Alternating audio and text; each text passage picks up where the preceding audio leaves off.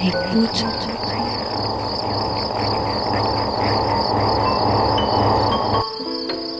Ouvrir ses oreilles. Des bruits, du son, L'art de l'écoute. l'art de l'écoute. Tendez l'oreille. Bienvenue. Bienvenue. Bienvenue. Nous voilà Nous voilà. dans l'art de l'écoute, le créneau dédié Dans aux explorations Aux sonores explorations sonores. Le créneau dédié aux explorations sonores. dans l'univers des sons. Une soirée à l'écoute as a way to des Des sons. sons. De l'entretien au documentaire de création, De l'improvisation collective aux expériences électroacoustiques. on sort les oreilles et on pratique. Et on pratique.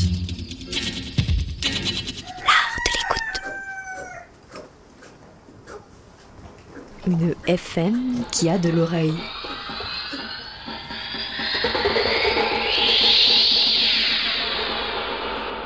Bienvenue dans l'art de l'écoute, le créneau des explorations sonores sur Radio Grenouille. Nous nous penchons aujourd'hui sur le travail de Yasmina Regad, commissaire indépendante, autrice, artiste, performeuse basée à Bruxelles, et en particulier une performance radiophonique s'inspirant du documentaire radio en deux épisodes et en travail depuis quatre ans, We Dreamed of Utopia and We Woke Up Screaming. Nous rêvions d'utopie et nous nous sommes réveillés en hurlant. Bienvenue Yasmina. Merci Chloé. Merci pour l'invitation.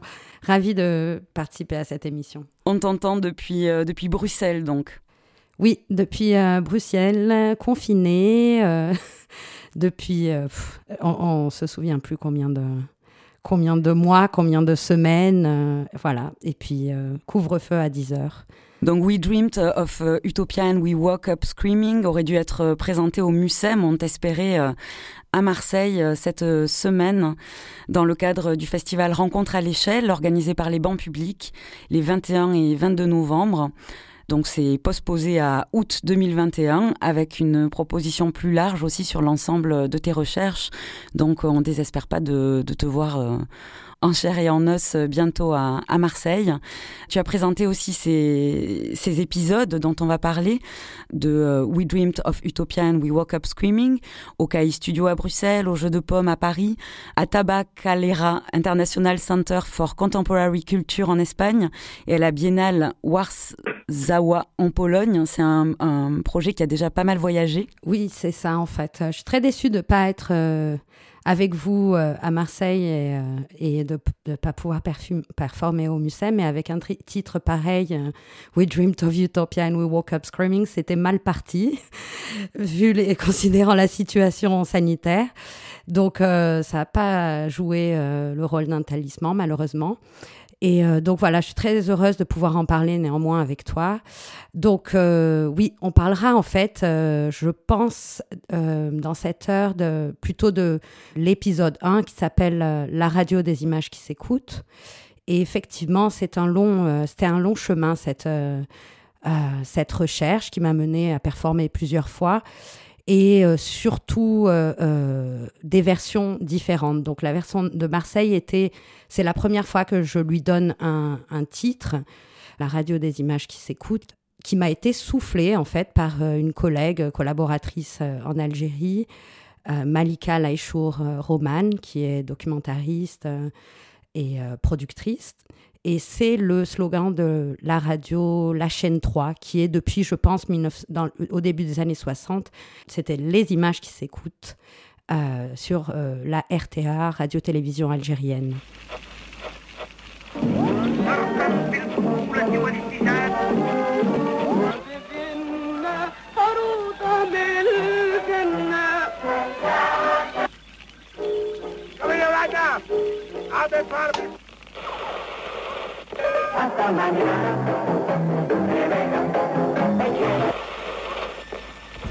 أيها الشعب الجزائري المجيد Habitants d'Alger, certains fauteurs de troubles ont répandu des ordres de grève dans la ville d'Alger. إن الاستعماريين لا يجدون أمام انتصاراتكم إلا الانتقام الرخيص L'armée a les moyens de briser la grève que l'on cherche à vous imposer par la terreur. Elle la brisera. شنت سلطات الاستعمار حملة تفتيشية قمعية واسعة النطاق Ici Alger, radiodiffusion télévision française. Dans la nuit du 31 octobre au 1er novembre, des attentats ont eu lieu en plusieurs lieux de l'Algérie. إن الشعب الجزائري لن يضعف أبدا أمام العنصريين الغادرين.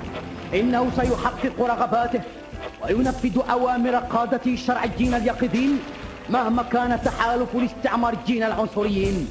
إن الكلمة في النهاية لن تكون إلا للشعب الجزائري العظيم. Alors on vient d'entendre euh, l'introduction de, ta performance, la radio des images qui s'écoutent. Yasmina Regad, tu es diplômée d'un master en histoire du Moyen Âge de la Sorbonne, donc tu es médiéviste, et dans un même temps tes recherches se concentrent sur le concept de futurité. Comment euh, définir ce concept et est-ce que tu peux euh, nous parler de ton rapport au temps et à l'histoire? Alors oui, effectivement, en fait, c'était très utile d'avoir été formée comme chercheur en, chercheuse en histoire du Moyen Âge, surtout pour parce qu'il n'y a pas grand-chose. J'étais spécialiste du 10e 11e siècle, et donc j'ai appris à rechercher un peu l'invisible et de ce qu'il ce manquait, de faire avec ce qu'il manque, pas seulement ce que l'on trouve. Et, euh, et c'était un peu le cas dans, dans cette recherche euh, sur euh, une idée. Ici, l'idée de futurité, c'était un peu un, une sorte de, de rêve lié à une certaine nostalgie que j'ai de ne pas avoir cette expérience de, des années 60-70, des années militantes. Et, euh, et donc, euh, euh, c'était l'idée du, comment dire, le passé des futurs rêvés, en fait, de rechercher le futur, comment est-ce qu'il avait été rêvé dans le passé. Donc, c'est ici qu'il y a cette idée de, il y a ce concept de futurité. Et dans Nous rêvions d'utopie et nous nous sommes réveillés en hurlant, c'est aussi un, ton rapport personnel à la révolution qui est convoqué et qui lie et qui fait sens dans, dans ce travail. Oui, exactement. En fait, euh, euh, il y a peut-être un an, euh, j'étais en résidence aux États-Unis et j'avais accès à une dramaturge qui, qui m'a fait, qui m'a fait me souvenir, en fait, retrouver un, vieux souvenir du pourquoi est-ce que je faisais ça. Parce que ça fait bien quatre ans que je, que je recherche sans vraiment savoir la vraie raison d'où vient cette idée, cet attachement à, à, ce passé révolutionnaire une obsession en fait en soi. Et euh, c'est revenu avec le souvenir euh, de, de, mon enfance et euh, de quand une nuit j'avais une insomnie et puis j'ai rejoint mon père dans le salon qui regardait un documentaire. Et à l'époque, je ne savais pas, mais il était, il était dédié aux, femmes révolutionnaires palestiniennes qui avaient été emprisonnées. Et de, depuis lors, en fait, j'avais quand on me demandait euh, qu'est-ce que tu veux faire quand tu seras grande, moi en fait, depuis lors, je voulais être femme révolutionnaire. Et, euh, et puis quand on me le demandait, j'avais vraiment peur d'être emprisonnée, certainement, si je disais ça. Donc je disais que je voulais être euh, femme pompier. Voilà, donc c'est un peu un souvenir, un peu un bon, un bon matériau freudien peut-être, de dire celle qui met le feu et je, de vouloir être celle qui met le feu et de dire que j'étais celle qui allait l'éteindre. La, la, radio des images euh, qui s'écoutent, c'est aussi une traversée du temps et des géographies. Ton intérêt pour euh, ces luttes euh, qui vont nous amener euh, dans, euh, dans l'heure qui va suivre, euh, bien ailleurs aussi qu'en Algérie. Tes, tes, performances et partitions, elles sont basées sur des corpus d'archives audiovisuelles et documentaires. Et dans cette optique, tu t'es rendu donc en Algérie pour y faire des recherches sur les radios de lutte entre 1962, donc l'indépendance, jusqu'à 1978 cette recherche est née quand, euh, en fait, je travaille avec euh, Zineb Sedira. Euh, on a fondé, cofondé la résidence ARIA, Artist Residency in Algiers. Et durant la première année, en, en 2012, nous avions invité Alfredo Jar, artiste chilien. Et donc, comme avec chaque artiste invité, je faisais un peu des recherches qui pouvaient avoir, être en relation avec euh, leurs euh, pratiques artistiques ou leur- leurs intérêts. Et là, en l'occurrence, euh, j'avais entendu dire qu'il y avait eu des Chiliens euh, en Algérie. Et donc, c'est à partir de là que j'ai découvert qu'il y avait eu même des radios, que les, ces Chiliens-là avaient eu euh, des plages horaires à la radio. Donc, c'est assez vieux comme, comme envie de travailler sur ce projet. Et donc, à partir de là, effectivement, j'ai commencé à, chercher où étaient ces archives. Où pouvaient être euh, ces archives, ces, restes, euh, ces résidus de, ces voix euh, de, militants qui étaient basés en Algérie. Et là, je découvre évidemment qu'Alger est appelé à l'époque la Mecque des révolutionnaires et que cette ville et le pays accueillent, après son indépendance, tous les militants du monde entier, les révolutionnaires, enfin de tous les continents. Donc j'ai cherché à avoir accès à ces, euh, enregistrements. Euh, ça, a pris énormément de temps parce qu'il faut savoir aussi que à l'époque, euh, on enregistrait évidemment sur des cassettes toutes les émissions, mais dans les années 70, comme ces cassettes s'achetaient en, en devises étrangères, c'était très cher pour un pays qui venait de, sortir d'une révolution et d'une guerre d'indépendance. Donc, euh, il réenregistrait sur ces cassettes et c'était pas sûr qu'elles avaient été euh, euh, numérisées. Enfin, cette numérisation, je l'ai découverte à travers un article dans, dans la presse euh, portugaise qui mentionnait que Manuel Alegre, qui était à l'époque le, président du Parti socialiste portugais, qui avait vécu en Algérie en exil depuis 1964, c'était en 2008. Pour la première fois, il retourne en Algérie. Et la première chose qui euh, se fait, c'est qu'on lui remet quatre CD qui sont des euh, enregistrements et des numérisations de ces euh, de d'Avoz da Liberdade, cette radio portugaise pour laquelle il était le locuteur principal. Donc c'est comme ça que j'ai su que il y avait bien que les, les archives existaient bien. Ces deux CD contenaient des fichiers d'archives sonores qui avaient été euh, numérisés et elles datent euh, entre les entre les des années 60 aux années 80. Donc effectivement, il y a bien euh, il y avait quatre euh, euh, extraits de La Voz de Canarias Libre qui est qui était la radio du M. Payak, un mouvement de libération qui nous vient de, des îles Canaries, qui, qui étaient et qui sont aujourd'hui encore euh, des îles, euh, un archipel espagnol, et qui se disait qu'il y avait des velléités de, de, indépendantistes et se disait africains. Et euh, géographiquement, on voit bien qu'ils sont à 50 minutes euh, de vol de, de- du Maroc. Ils sont effectivement plus proches de, euh, euh, géographiquement de, de l'Afrique ou du Maghreb que de l'Espagne en soi. Il y avait aussi euh, des enregistrements, quatre enregistrements, cette fois complets de A Voz da Liberdade. C'est l'organe politique euh, euh, du, euh, des militants euh, euh, portugais. Il y avait aussi euh, plusieurs, énormément d'enregistrements, en fait, 11 enregistrements de La Voix du Sahara libre, euh, datant du 75 et 76, euh, dans un dossier, en fait, euh, qui était... euh, euh, qui était mal nommé apparemment, puisque j'ai cru euh, par la suite qu'il y avait euh, beaucoup de choses sur la Palestine. Euh, C'était écrit en arabe sur ce CD de la cause palestinienne et de la question du Sahara occidental. Il y avait aussi euh, dans, un des CD le, discours de Sam Nujoma. Sam Nujoma, c'est un membre de la SWAPO, l'organisation du peuple sud-ouest africain. Et c'est un discours prononcé euh, au nom de tous les mouvements de libération qui étaient invités co- officiels euh, de la quatrième conférence des non-alignés qui s'est tenue à Alger en septembre 73. Donc ça, c'était très intéressant d'avoir... ça, c'est une archive pour moi qui est unique. Euh, aussi, la une autre archive qui était surprenante parce que j'avais demandé évidemment depuis 1962 de l'indépendance euh, algérienne ou euh, depuis octobre euh, 62 et la naissance de la radio euh, algérienne, la RTA, à 1978, la mort de Boumedienne et qui correspond aussi avec mon année de naissance. Donc c'était, il fallait faire des choix, j'ai choisi celui-ci. Et là, on me donne la déclaration d'indépendance de, de la- d'indépendance de la Palestine proclamée euh, par Arafat à Alger le 15 novembre 1988. Donc on est complètement au-delà de, de- de ma recherche. بسم الله وباسم الشعب وباسم الشعب العربي الفلسطيني قيام قيام دولة فلسطين فوق أرضنا الفلسطينية.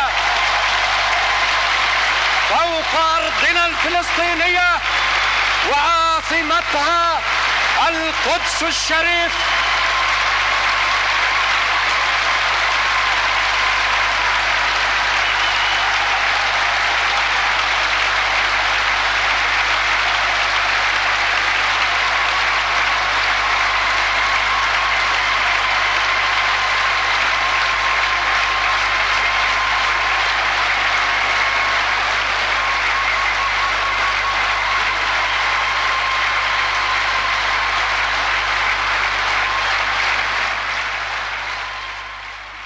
Tu es donc tombé euh, sur ce document euh, de déclaration d'indépendance de la Palestine par Arafat Alors oui, voilà, ça c'est un document vraiment, euh, vraiment intéressant aussi parce qu'il est, enregistré depuis la salle. Et c'est de ce point de vue que, les, les you et les applaudissements m'intéressent parce que ça définit un espace, mais aussi un espace genré où on, devine où les femmes sont dans cet espace. Enfin, la distance par rapport au micro. Donc ça, c'était, c'est, euh, très intéressant et extrême, euh, aussi extrêmement touchant parce que la vérité, c'est que je ne savais pas que euh, Arafat avait déclaré l'indépendance de la Palestine depuis, depuis Alger et jusqu'à ce que je, j'atterrisse à Alger un jour, le 15 novembre 88, c'est comme ça que je l'ai appris. Et que, voilà, et que j'arrive, je prends, euh, euh, c'était un vendredi d'ailleurs, et je prends le journal, j'achète El Watan comme d'habitude quand j'arrive. Et là, j'apprends que c'était l'anniversaire de cette déclaration d'indépendance. Le texte aussi est écrit par, euh, de déclaration est aussi écrit par l'important euh, poète palestinien euh, Mahmoud Darwish. Donc c'est un document qui pour moi est important et, et, et surtout aussi le son de la voix de Arafat dans l'extrait que vous avez présenté, euh, on sent que sa voix tremble. Il dit depuis le, euh, au tout début, ça commence, enfin c'est un extrait de ce long euh, de cette déclaration. Et il dit Au nom de Dieu, je déclare indépendante la, Palestine et Al-Quds, donc c'est le nom en arabe de Jérusalem, sa capitale. Et on sent que dans sa voix le tremblement. Donc j'aime beaucoup cet extrait. Il apparaît d'ailleurs dans durant la performance. et d'ailleurs, je le mets. il est très très fort. On le joue euh, très très très très fort, beaucoup plus fort que le reste de nos voix ou des autres archives. Parce qu'il y a une sorte de, pouvoir, euh, une puissance qui ressemble presque à l'appel à la prière du muezzin. hein. Mais moi, en tout cas, ça me donne la chair de poule. Donc ça, il faut, quand je performe, il faut aussi que je vive des choses par rapport en écoutant euh, ces voix et ces voix révolutionnaires. Il se passe quelque chose. Je suis aussi auditrice. Je ne suis pas seulement euh, la locutrice de cette performance. Dans ta performance euh, Yasmina Regad, We Dreamed of Utopia and We Woke Up euh, Screaming, euh, en effet, il y a différents matériaux polyphoniques, euh, polyglottes, et il y a notamment euh, aussi des sons qui permettent de comprendre le processus de, de recherche, d'archivage. On va écouter Badis, qui est un de tes collaborateurs et qui nous parle en arabe. Voilà, oui, il était collaborateur. Moi, je ne parle pas arabe. Et euh, donc, j'avais beaucoup d'a- d'archives euh, euh, en arabe, comme je l'ai dit auparavant. Et euh, c'est lui, donc, qui s'occupait de, de cette, de cette partie-là. Et Badis lui-même, il s'appelle Salah Badis, euh, de son nom de poète, journaliste et euh, traducteur.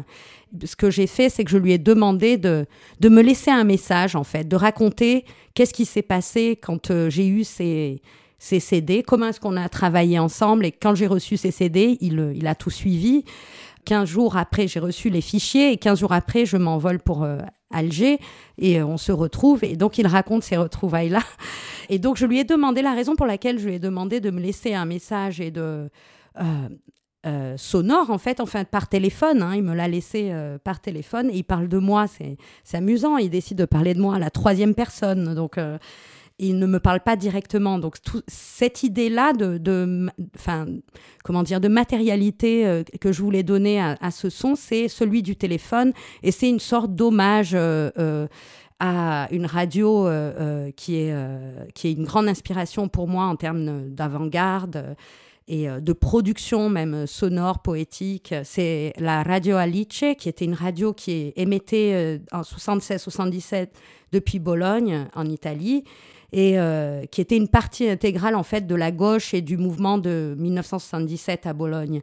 Et elle est née du collectif en qui qui publiait le magazine politique d'avant-garde qui s'appelle Attraverso. Et ce magazine était publié depuis 75.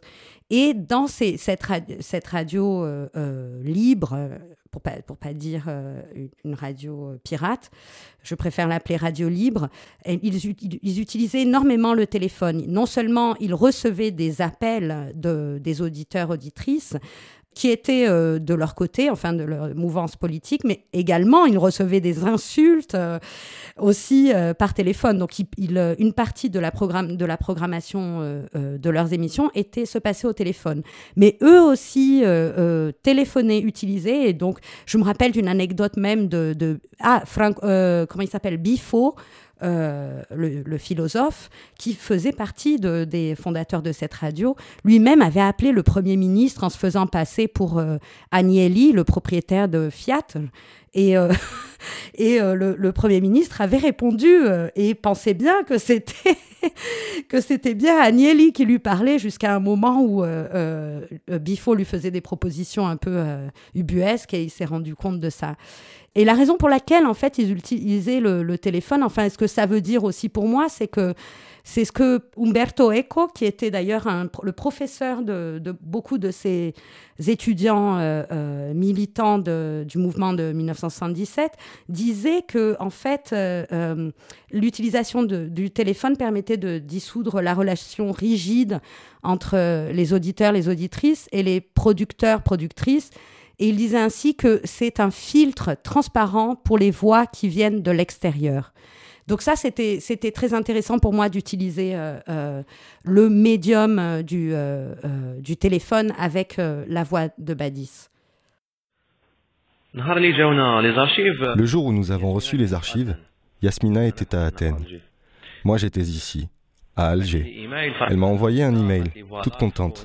Elle m'a dit On les a reçus, mais il n'y en a pas beaucoup. Ils nous ont remis juste deux CD qui parlent de la Palestine, du Sahara occidental, du Portugal et des îles Canaries. C'est bien. On a commencé à bosser. On s'est réparti le travail. Elle a pris le Portugal et les îles Canaries, et moi je me suis chargé de ce qui était en arabe, le Sahara occidental et la Palestine je me suis rendu compte qu'il y avait peu de matière sur la Palestine. En revanche, il y en avait beaucoup concernant le Sahara occidental. Après, quand j'ai fait mon compte-rendu en lui disant ⁇ Voilà ce qu'il y a ⁇ elle n'a pas compris et a pensé qu'il y en avait trop pour les deux. On s'est mis au travail. On a cravaché dessus pendant 15 jours. Elle est venue ensuite à Alger. On s'est mis à travailler ensemble. Elle a commencé à coller ses post-it roses sur le mur. Je lui ai expliqué les choses. Ici, il y a des chansons. Là, ils disent ceci et cela, les dates historiques. Et là, elle m'a demandé, mais pourquoi tu ne parles que du Sahara? Je lui ai dit, mais c'est parce qu'il n'y en a pas beaucoup sur la Palestine. Elle a rétorqué, comment ça, il n'y en a pas? Elle s'est mise à crier.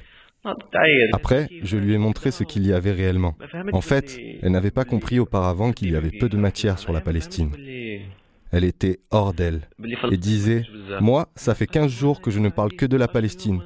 Surtout qu'en cette période, il y avait des tensions en Palestine avec l'affaire d'El Quds. Alors, ça a été un choc pour elle. Un choc, donc, euh, Yasmina Regad. Euh, euh, dont tu, nous as parlé. Euh, quelques mots sur le choix du titre de cette pièce, We Dreamed of Utopia and We Woke Up Screaming. C'est un titre qui est inspiré du premier manifeste infraréaliste de Roberto Bolaño. Et le cri dont il est question, est-ce que c'est un cri de terreur, un cri de lutte? Alors oui, euh, en effet, c'est... inspiré d'une d'une phrase dans ce premier manifeste de Bolaño qu'il écrit depuis un 75 ou 76, je ne me souviens plus très bien. Et euh, depuis le Mexique et durant l'effervescence de, des universités, des grèves euh, au Mexique, donc annoncer, euh, donc on est en 75, il, paraît annoncer la défaite des utopies, mais en même temps, lui-même dit comment est-ce que la déroute peut aussi être une forme de, succès ou de, pour aller de l'avant. Donc, il nous invite à prendre des risques et à aller de l'avant. Et euh, donc, moi, la manière dont, dont je, je vois ce, ce titre, c'est pas. C'est ce sens de la déroute, mais également un sursaut, un soubresaut qu'on peut avoir euh, euh, quand on, on, a été battu ou quand, ou quand on n'a pas encore perdu. Et donc moi, j'imagine ce, ce, cri, c'est un cri de réveil. C'est ce cri aujourd'hui. Nous avons réveillé dans le passé d'utopies qui peuvent toujours être de valides, disons valides aujourd'hui ou réactivées, réimaginées. Et mais on se réveille en sursaut pour. donc c'est un saut dans le futur en fait, un, saut, disons de l'espoir. Donc nous rêvions d'utopie, nous nous sommes réveillés en hurlant, ça met aussi en lumière euh, cette performance, certains tournants de l'histoire, comme tu dis, globale, et euh, qui laisse apparaître une, une, cartographie de la mobilité d'acteurs politiques qui seraient autrement demeurés dans l'ombre. Je pense à, à Franz Fanon, que tu fais écouter également dans cette performance. Ces combattants de la liberté ont contribué à l'élaboration de propositions avant-gardistes comme le projet Tiers-Monde, le panarabisme, le panafricanisme, le nouvel ordre économique international ou encore le mouvement des non-alignés. Je reprends euh, tes Yasmina. On écoute euh, Franz Fanon, lu par Lydia Haddad. L'acquisition d'un poste de TSF en Algérie en 1955, représente l'unique moyen d'obtenir de sources non françaises des nouvelles de la Révolution. Cette nécessité revêt un caractère impérieux lorsque le peuple apprend que du Caire, chaque jour, des Algériens dressent le bilan de la lutte de libération. Du Caire, de Syrie, de presque tous les pays arabes, refluent ainsi sur l'Algérie les grandes pages écrites dans les djebels par les frères, les parents, les amis. C'est à la fin de 1956 que se produit la véritable mutation. En effet, des tracts sont distribués à cette époque qui annoncent l'existence d'une voie de l'Algérie libre. Les heures d'écoute et les longueurs d'onde des émissions sont précisées. Cette voie, qui parle des djebels, non situés géographiquement, mais qui porte à toute l'Algérie le message grandiose de la Révolution, acquiert d'emblée une valeur essentielle. En moins de vingt jours, tous les stocks de postes de radio sont enlevés. En quelques semaines, plusieurs milliers de postes sont vendus aux Algériens. Postes individuels, postes acquis par des familles, des groupes de maisons, des douars, des meshtas.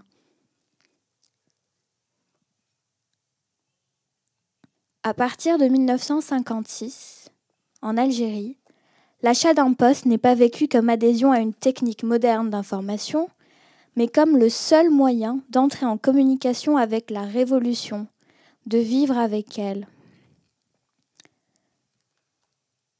Avoir son poste, c'est payer son impôt à la nation, acheter le droit d'entrer dans ce peuple rassemblé en vue de la lutte.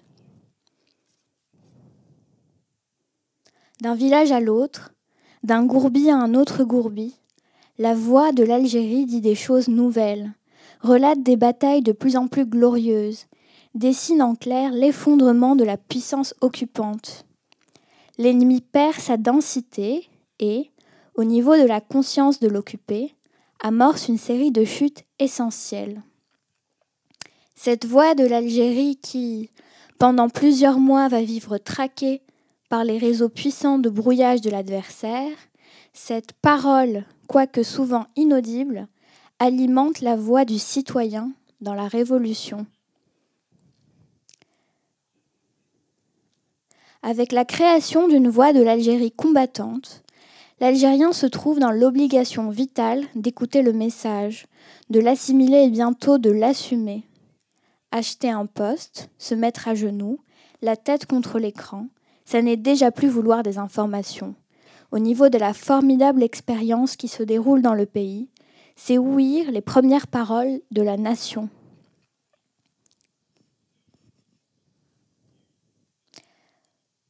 Puisque la nouvelle Algérie en marche décide de se raconter et de dire, le poste de TSF devient indispensable. C'est lui qui permet à la voix de s'enraciner dans les villages et sur les collines. Avoir un poste de TSF, c'est solennellement entrer en guerre.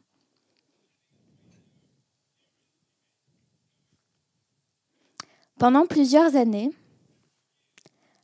la radio aura été pour beaucoup l'un des moyens de dire non à l'occupation et de croire à la libération.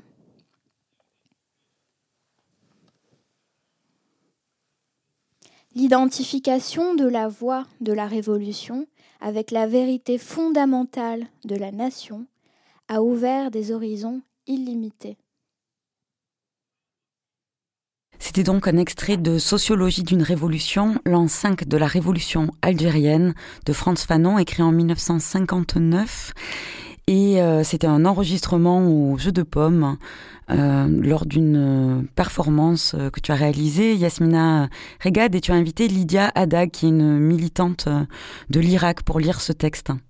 France Fanon est, est, vraiment au cœur de ce travail, même, disons, c'est sa forme acoustique et sa dramaturgie est vraiment inspirée de l'écriture euh, de, de, Fanon, qui est en fait une écriture pour moi qui s'écoute. D'ailleurs, euh, si on se souvient bien, il n'était pas très bon à, taper euh, ses textes à la machine et il les a toujours dictés à une ou un secrétaire. Donc, donc ça, c'est très important, l'oralité, enfin, et, la l'acoustique de, de, son écriture. D'ailleurs, lui-même convoque euh, dans ces textes, enfin que ce soit euh, dans euh, ce texte-ci de, de 5 de la révolution algérienne. Et c'est un chapitre qui s'appelle ici la voix, la voix de l'Algérie ou dans Peau noire, masque blanc ou dans Les damnés de la terre, il convoque d'autres poètes, des poètes ou euh, des écrivains tels que Keita Fodeba, qui est un poète guinéen, ou Léopold Sangor, ou Aimé Césaire. il nous dit tout le temps, écoutez euh, Léopold Sangor, écoutez, il nous rappelle à ça. Et il y a aussi euh, beaucoup de, de dialogues. Donc il lui-même parle, enfin non seulement il, il le parle quand il dit le texte, mais à l'intérieur du texte aussi, il y a des dialogues. Donc ça, c'est un peu la trame de, de euh, de mon travail d'écriture, parce que euh, la performance, c'est un script, c'est un script euh, qui dure 1h20 et en fait, j'ai neuf versions de ce script. Chaque version performée est nouvelle et avance avec la recherche. Ce texte de Fanon a toujours été présent. C'est un découpage libre de, son, de ce chapitre parce que le chapitre est long. Maintenant, avec, j'ai choisi de partager avec les, les auditeurs, auditrices de, Radio Grenouille, euh, cette lecture spécifique.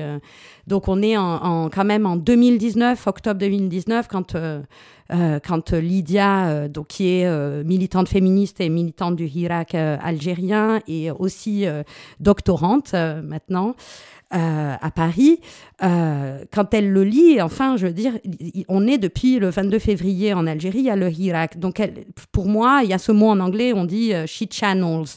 Je ne sais pas comment on le dirait en français, mais à travers la, voix, de, la voix de France Fanon résonne encore à travers, pour moi, à travers le Hirak et à travers sa, voix à elle. Et euh, donc c'est pour ça que je l'ai choisi. C'était très très émouvant, même au moment même où je performe, de l'entendre elle aussi. Ce texte-ci euh, est toujours présent dans toutes les, performances. C'est très important. Et notamment, euh, ce que je découvre moi avec ce chapitre en particulier, c'est comment les auditeurs auditrices deviennent à la fois émetteurs et récepteurs d'une voix, de cette voix. Comment est-ce qu'il la matérialise? Puisque lui-même, quand on écoute euh, euh, cette lecture, on, comprend qu'il y a des, euh, des interférences, du brouillage, je crois qu'on dit, de l'armée française, puisque lui parle de la, radio de la Révolution euh, algérienne. Donc on entend, les auditeurs et auditrices de l'époque qui sont sur le territoire algérien n'entendent pas toujours tous les soirs la voix de l'Algérie qui est émise depuis, euh, euh, depuis la Tunisie ou depuis le, reste du monde arabe aussi. Donc ils eux-mêmes réinventent qu'est-ce qu'il y a, il y a qu'est-ce qu'il s'est dit Et c'est aussi l'expérience collective de l'écoute. Nous ramène à une pratique d'écoute radiophonique. Euh, pour le reciter, avoir un poste de TSF, c'est solennellement entrer en guerre, euh, dire non à l'occupation. Et justement, tu t'es intéressé aux archives euh, de, de l'armée et, de la, et de la CIA aussi, Yasmina. Oui, voilà, oui, ben oui, vu que, que j'ai eu donc ces 23 fichiers dont j'ai parlé plus tôt, euh, ce, n'était pas suffisant. Et là, alors là, mais, mais évidemment, ma formation d'historienne m'a permis de, de, savoir que les meilleures archives qu'on puisse avoir euh, hier et aujourd'hui, ce sont celles de, de l'armée. Et donc, j'ai pu compléter, en fait. Je me suis dit, voilà, je suis très intéressée par qui écoute non seulement intéressée, mais en plus, c'est la base de mon travail où j'étais angoissée par ces, ces personnes qui écoutent dont Fanon parle, euh, de savoir, d'avoir cette peur de mais personne ne va écouter et si personne ne les a écoutés, sachant qu'il y avait des interférences, du brouillage ou tout simplement peut-être les gens n'avaient pas à, l'époque de poste de radio, donc euh, et, euh, et donc donc, qui écoutait d'autres que les personnes concernées qu'on voulait joindre euh, c'était effectivement la police politique euh, euh, ou les militaires, ou alors, dans le cas du Portugal, de l'Espagne, et même certainement de l'Algérie, certainement les archives de l'armée, certainement ont des transcriptions euh, de, ces émissions de radio. Et donc j'ai pu compléter et lire notamment au Portugal. Là, c'était euh, c'était fantastique de voir euh, d'avoir accès aux archives de, de la PIDE, la police politique de, de, Salazar, et les archives aussi de Salazar. Tout ça a été extrêmement bien conservé et donc j'ai pu accéder à des transcriptions. Donc il y avait des, officiers qui et des, des, fonctionnaires qui étaient zélés et qui taper euh, euh, religieusement à chaque émission tout le contenu de l'émission et même euh, avaient une connaissance eux-mêmes. C'était assez extraordinaire de pouvoir lire par-dessus leur épaule. Eux-mêmes étaient en train d'écouter, de surveiller, mais d'être l'écoute de l'écoute à travers quelque chose qui était écrit. C'était, j'ai passé une semaine à faire ça de, de 9h à 7h du soir. Et euh, c'était une expérience assez cathartique hein, de, faire, ça et même de lire euh, qui étaient ces gens. Donc, ils avaient toujours leur nom sur. Euh, sur le document et ils faisaient des fois référence, ils se souvenaient d'émissions qu'il y avait eu il y a deux semaines et il apparaissait que, ils avaient, que l'information était reprise deux semaines après. Ils étaient même capables de souvenir. C'était assez terrifiant. Ils étaient capables de se souvenir d'émissions euh, euh, qui était ou de ce qui avait été dit il y a deux semaines ou il y a un mois.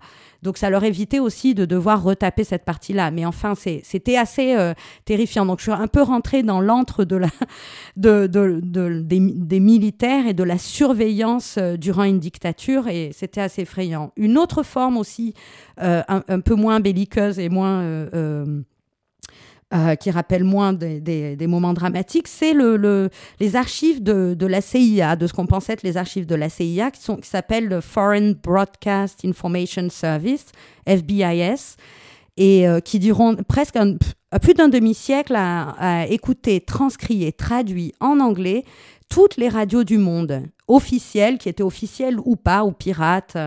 Et donc, à partir de là, on peut retrouver euh, des transcriptions de euh, et des traductions à l'anglais euh, de d'émissions qui étaient euh, bon du monde entier, mais et ça inclut les radios, la voix de la résistance chilienne, la voix de euh, du Sahara euh, libre, euh, la voix de la Voz de la Libertad.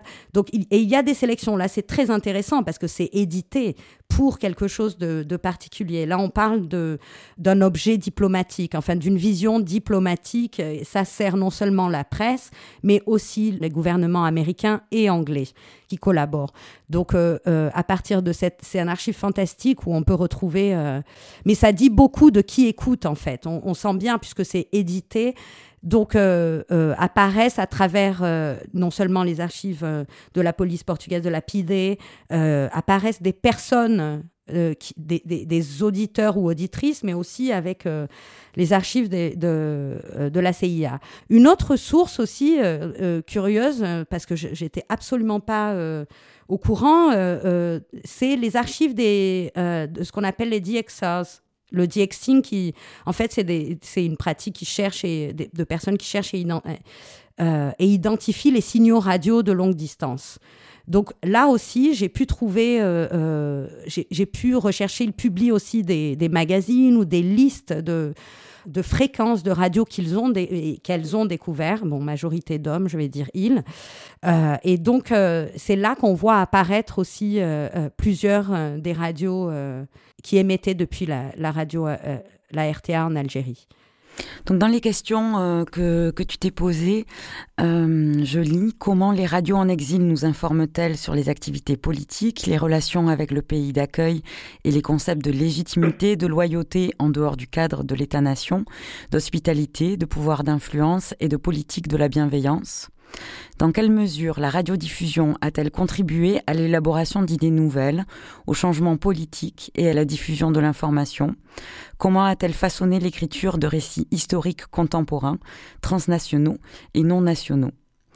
La question de l'émission et de la réception sont au centre de tes préoccupations, euh, Yasmina.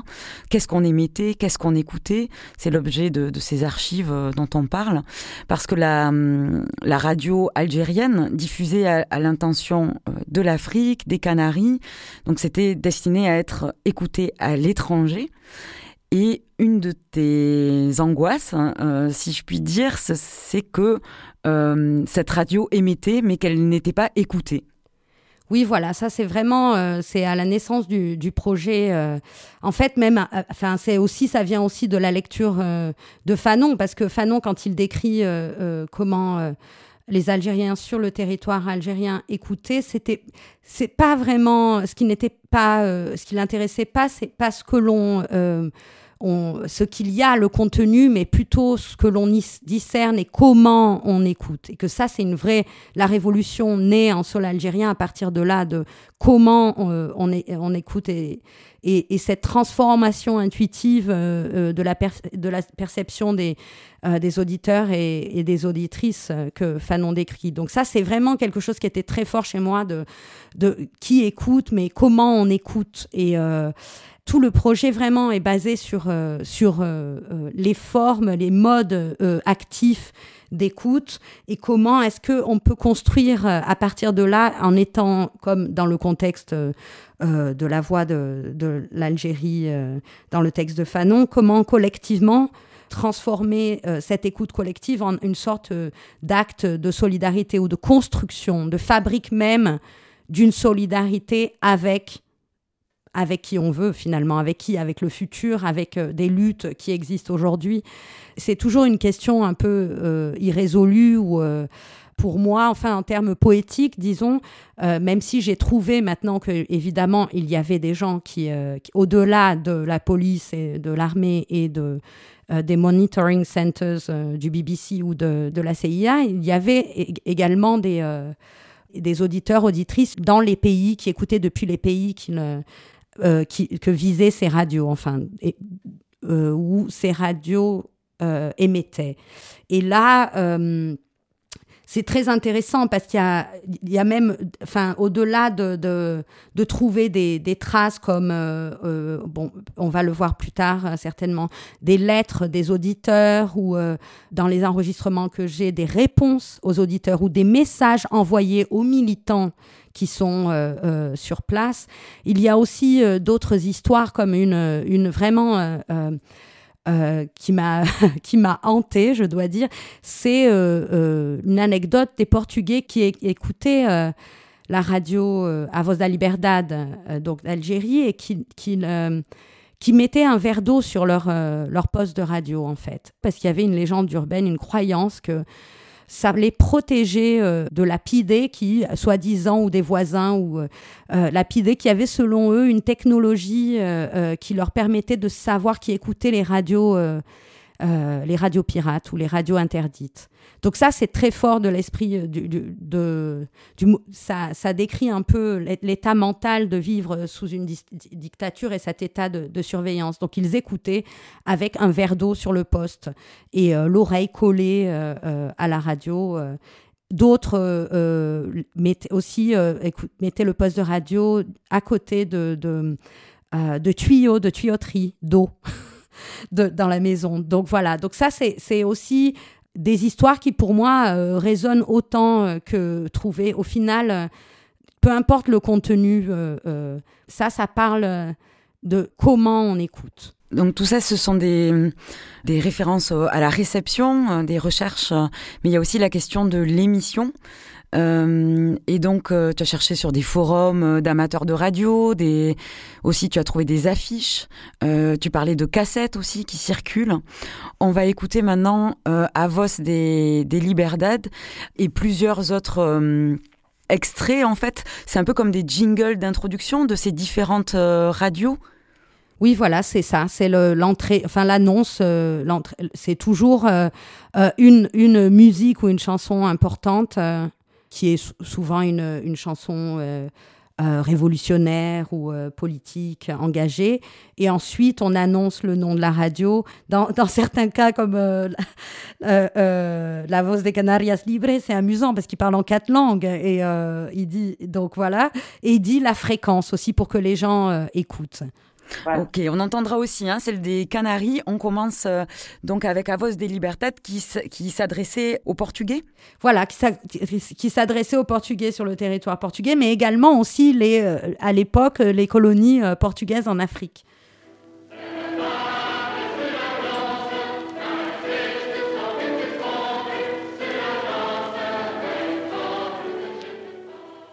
Fala a Voz da Liberdade, emissora da Frente Patriótica de Libertação Nacional. A Voz da Liberdade transmite todas as quartas-feiras e sábados, a partir da uma hora e um quarto da noite, hora de Lisboa, em ondas médias nas bandas dos 230 e 320 metros e em ondas curtas nas bandas dos 25, 31 e 49 metros. Escreve para a Frente Patriótica de Libertação Nacional, FPLN 13 Rua Aubert, A-U-B-E-R, Argel, Argélia.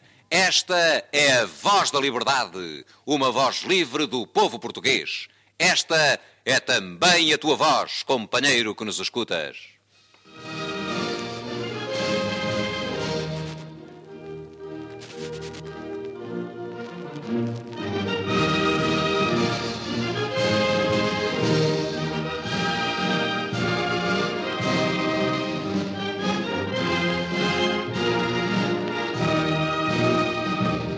À Voz des Liberdad pour les, les, camarades euh, de partout dans le monde qui les écoutent. Tu as également trouvé une, une affiche hein, de, euh, de cette radio qui communiquait donc euh, bah, sur son émission euh, à Voz da où on voit le visage d'un homme et d'une femme avec une antenne au milieu et, et des ondes qui émettent au-delà de, du cadre de l'affiche. tu as une autre, euh, une autre archive de Avos des Liberdad et c'est euh, c'est une annonce aussi. Euh, quelque chose de, de particulier, d'important à comprendre avec ces archives radio, c'est que nous on peut les écouter aujourd'hui, mais et, dans cette peur que j'avais que personne les écoute, euh, c'était aussi parce qu'on sait bien que durant euh, les dictatures ou les moments les plus durs de, l'histoire d'un pays, euh, la radio ou la télévision, là c'était les, bon, on n'était pas encore là, mais sont dirigés par le gouvernement et que évidemment on leur donne pas toutes les informations. à Voz da Liberdade était très extrêmement importante pour les Portugais, à pour ce qu'il et elle puissent euh, euh, savoir qu'est-ce qui se passait réellement dans, dans, dans, le pays. Et là, par hasard, enfin, j'étais euh, au Portugal et j'ai découvert sur un blog d'une d'une militante socialiste, enfin, cet enregistrement d'un ami à elle qui est une, une numérisation d'une cassette, là, de quelqu'un au Portugal qui avait enregistré à Vosa Liberdad qui émettait depuis Alger, le jour de la mort de Salazar. En fait, c'est pas vraiment le jour, puisque maintenant j'ai calculé, il est mort un lundi, et eux, ils émettaient euh, le mercredi, donc c'est euh, trois jours après. Mais en tout cas, c'est l'annonce par Manuel Alegre de la mort de Salazar. Et là où c'est intéressant, c'est que Salazar lui-même en 68 avait eu un accident, il était tombé de sa chaise et il ne voulait pas, je crois que c'était début août 68, tombe de sa chaise, il veut pas voir de médecin, et puis au bout de quelques jours, on se rend compte qu'il a des lésions cérébrales, et puis il finit à l'hôpital, et, et, en fait, il lui reste, enfin, il est il est en très très très mauvais état et incapable de gouverner, mais lui ne le sait pas. Il a, je pense, 78 ans ou quelque chose comme ça. Mais on ne dit pas au peuple portugais que, que Salazar est, euh, est, malade ou est, euh, euh, ou s'est blessé. On leur dit un mois après, on l'annonce. C'est une annonce que j'ai trouvée aussi à la radio. Et puis bon, pour finir cette histoire, en fait, Salazar par la suite, avant de jusqu'à sa mort, il pense que il, gouverne toujours le pays. On lui laisse croire, et je crois même qu'on lui fait euh, des réunions ministérielles fictives. Et euh, donc, euh, il pense jusqu'à sa mort qu'il était encore le président du Conseil des ministres portugais, alors qu'il avait été déjà remplacé, donc suite à cette chute, par Caetano. Ça, ça montre vraiment la rétention d'informations et l'utilisation aussi de la radio, qui est un moyen de propagande, et comment est-ce qu'on peut taire euh, silencier énormément d'informations et comment en fait finalement euh, Avos da Liberdade euh, pouvait euh, donner évidemment des informations de grève, de manifestations qui se passaient non seulement sur le territoire portugais mais aussi dans les colonies lusophones, enfin de pays lusophones africains. Donc ça c'est très très très intéressant. Salazar. Fisicamente o homem que há cerca de dois anos não era mais do que um cadáver político. Morreu, deixando atrás dele o seu regime, chefiado por um novo ditador, representante da mesma oligarquia que há mais de 40 anos domina Portugal. Quando Salazar foi vítima do acidente que o afastou definitivamente do poder, as forças antifascistas portuguesas perderam uma oportunidade histórica excepcional para fazerem desaparecer com Salazar o salazarismo. Hoje, as condições são diferentes. Salazar era apenas um símbolo. Um símbolo que os próprios sucessores se esforçavam por fazer cair no esquecimento.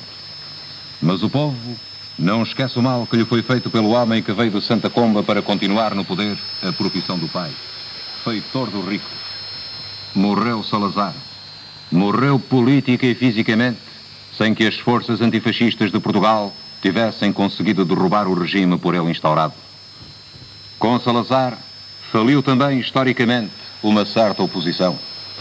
A oposição legalista, respeitadora das regras do jogo impostas pelo inimigo, receosa da participação dos trabalhadores na luta, convencida de que Salazar era o regime e que liquidando Salazar liquidaria o regime fascista. Com a morte física de Salazar, encerra-se definitivamente um período na história do capitalismo português. Um outro período foi iniciado há dois anos e será continuado e, por certo, acelerado por Marcelo Caetano. A luta continua, pois, não apenas contra o salazarismo, mas contra as estruturas do regime implantado por Salazar e continuado agora por Marcelo Caetano. Não se trata já de enterrar o salazarismo com Salazar. Trata-se de fazer a revolução que é preciso e necessário fazer em Portugal a revolução antifascista e anti-imperialista, a qual terá de ser também uma revolução anticapitalista. Essa tarefa histórica só poderá ser realizada por uma oposição revolucionária. Morreu Salazar. Se não fosse o papel que desempenhou durante mais de 40 anos como chefe incontestado e incontestável do regime, nós diríamos que já não tinha importância. Porque, na realidade, Salazar estava já politicamente morto. O que é importante é derrubar o poder que Salazar personificou e que outros, com Marcelo Caetano à cabeça e para defender os mesmos interesses de classe, pretendem perpetuar. Morreu Salazar, mas não caiu a ditadura fascista e colonialista. Ela não desaparecerá de morte natural, como aconteceu com Salazar. Ela não explodirá pelo simples jogo das suas contradições. Ela só cairá quando os revolucionários portugueses e as massas populares do nosso país a fizerem cair. Morreu Salazar. Há uma batalha a travar e a vencer em Portugal. Derrubar o Estado fascista e colonialista. Construir a democracia e o socialismo.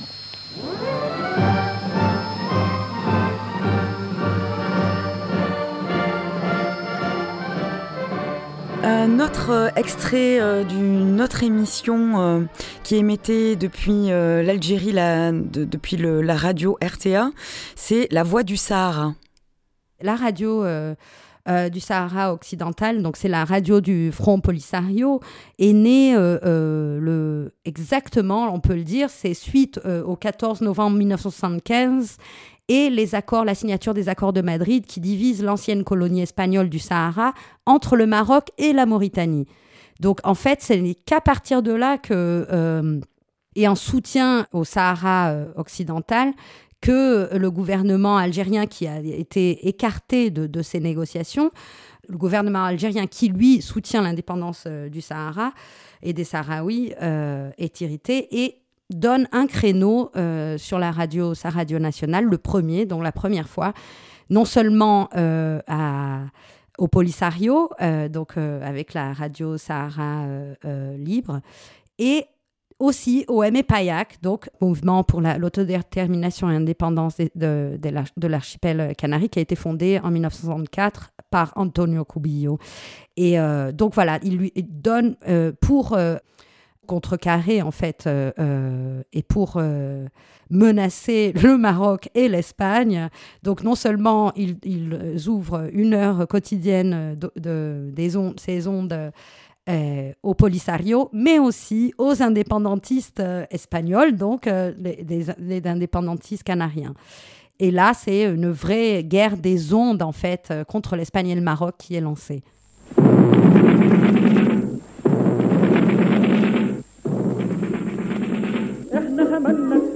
وجينا علشان نحمي سلام اراضينا علشان نحمي سلام اراضينا إحنا حملنا إحنا وجينا علشان نحمي سلام اراضينا علشان نحمي سلام اراضينا تيجي في يوم تتعدى علينا يبقى يا ويلك من الثوار يا سمار وإحنا ما بينا وبين الصار اكبر صار خلي الثوره تولع نار تولع نار.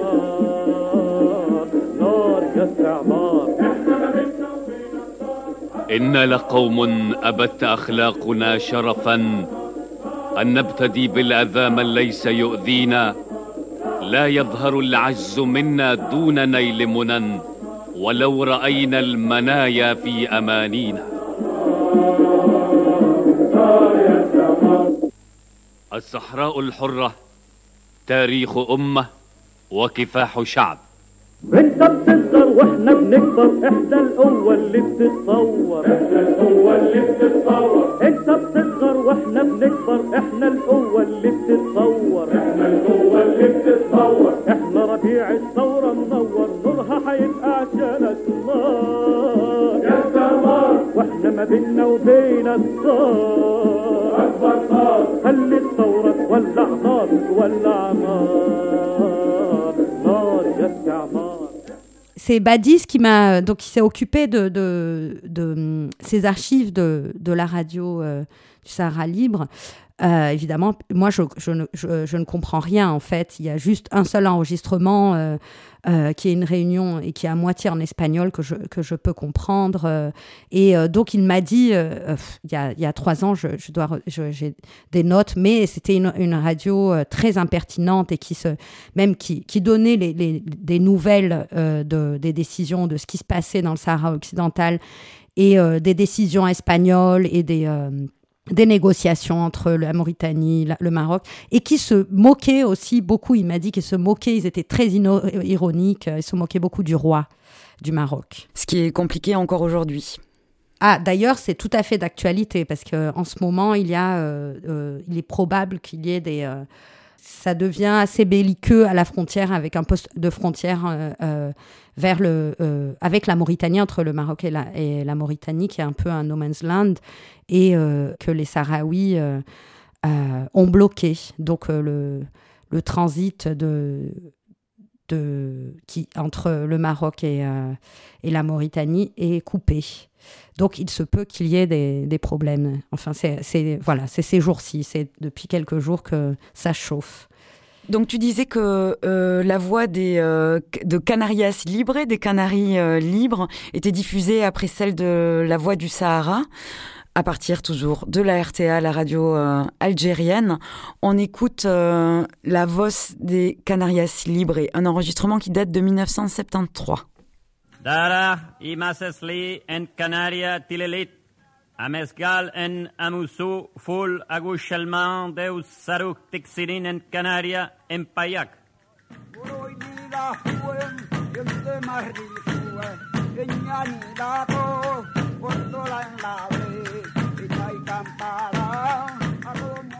Voici la voix des îles Canaries libres.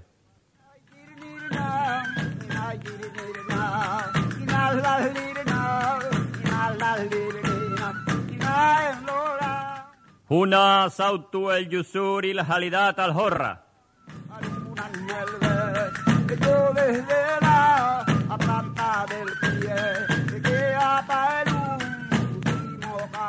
Here is the voice of free Canary Islands.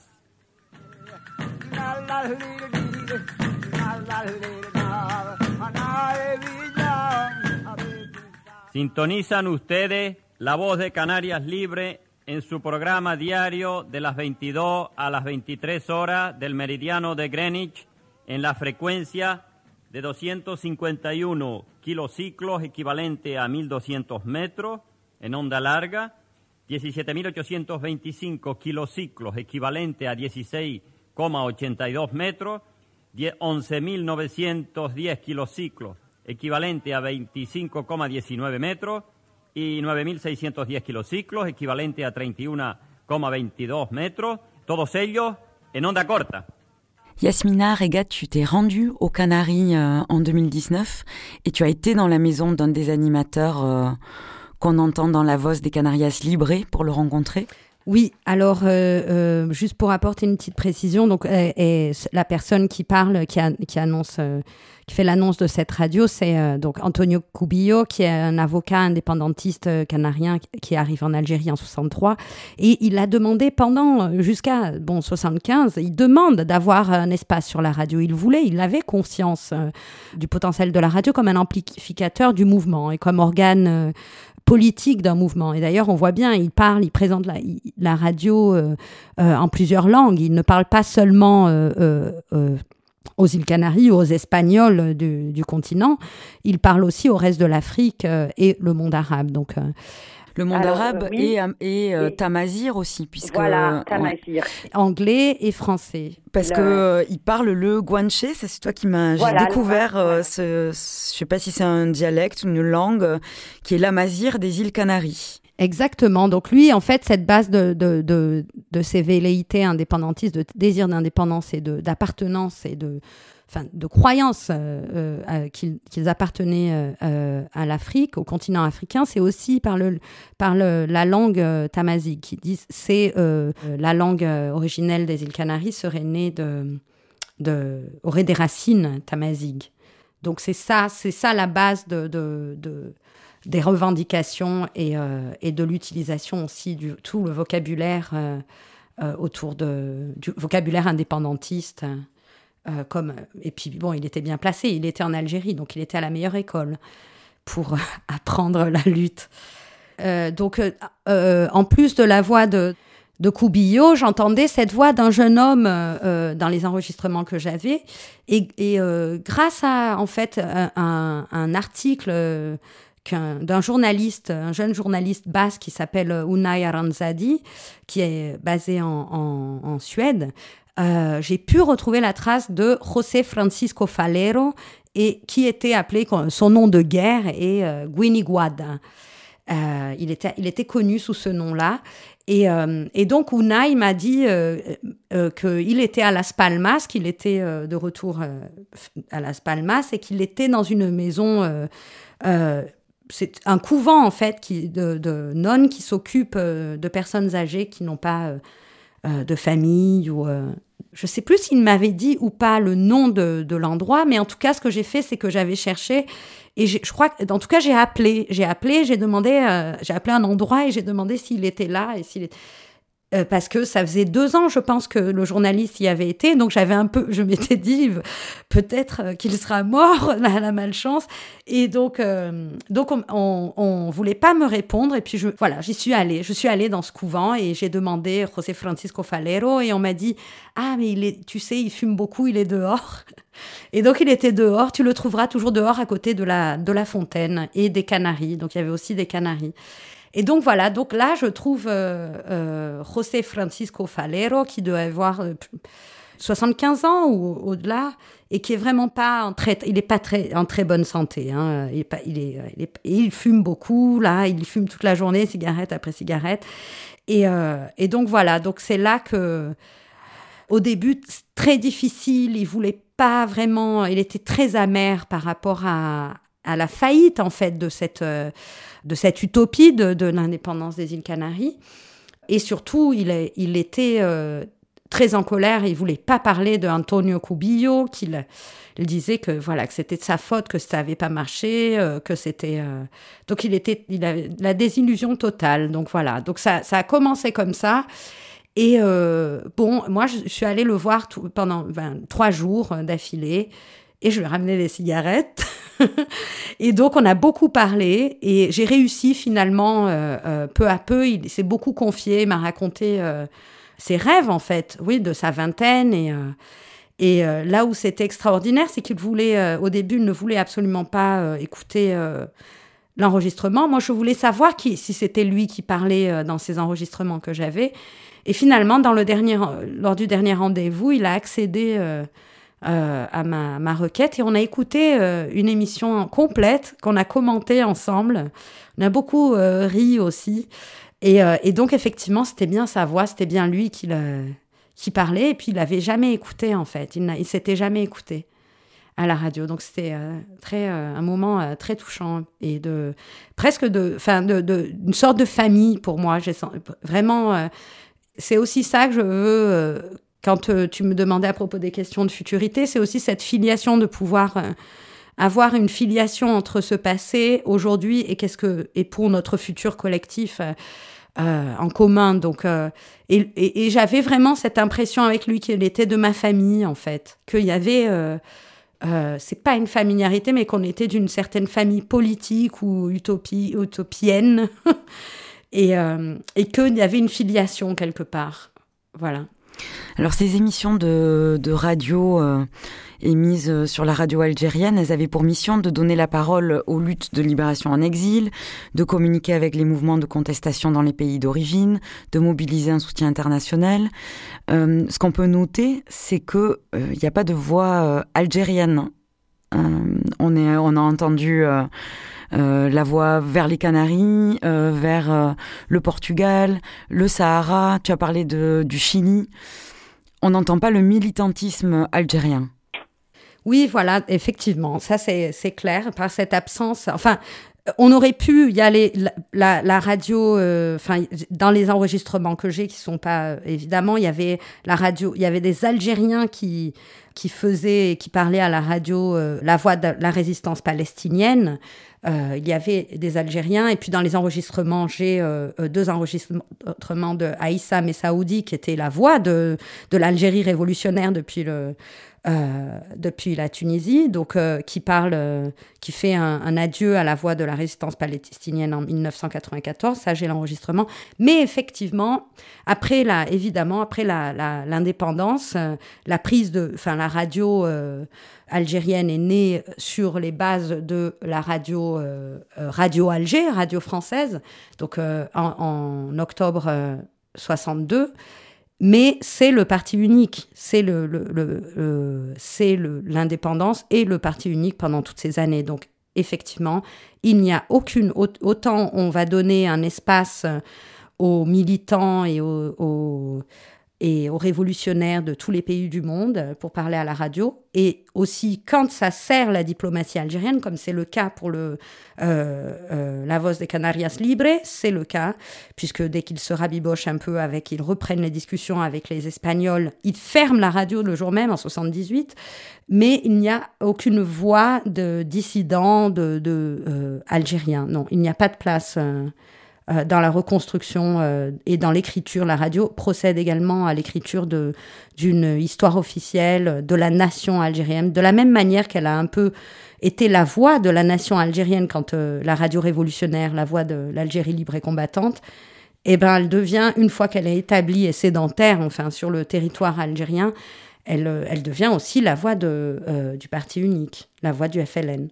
Voilà, si je cherchais à savoir à travers la radio, les mouvements étudiants ou les, les, les communistes algériens des années 60, je, je, ne, je ne trouverais rien. Je ne pourrais pas, ils n'avaient pas d'espace. Donc c'est aussi, voilà, c'est un instrument c'est également, enfin, le, gouvernement, autant le gouvernement provisoire euh, basé, euh, algérien basé de la révolution basé en Tunisie avait très bien compris hein, de, le pouvoir de la radio hein, comme, euh, contre propagande, contre les, la voix des, des Français, et puis surtout pour parler au monde entier. Autant ils savent aussi le pouvoir de l'éteindre. Ils ont très bien appris le donc ça, c'est une autre, ça serait pas une source pour euh, étudier euh, euh, ces mouvements. Mais je pense que par l'absence, l'absence, leur absence est assez éloquente. On va écouter une chanson de l'équipe de foot au Brésil, une musique qui recouvre la dictature et la torture qui sévissait alors au Brésil à ce moment-là et euh, que toi tu lis au mouvement de libération en Algérie. Oui, alors c'est en fait euh, euh, c'est la musique chaque chaque coupe du monde la Seleção, l'équipe de foot brésilienne produit une une, une chanson. Enfin, c'est pas eux qui la produisent, mais ils commandent une chanson. Donc, et là, c'est le dans les années 70. Donc c'est la Coupe du Monde au, Mexique. Et, euh, et, donc cette, cette chanson-là de la Célessao, qui est euh, très catchy, euh, c'est bon, ça, donne vraiment envie de danser.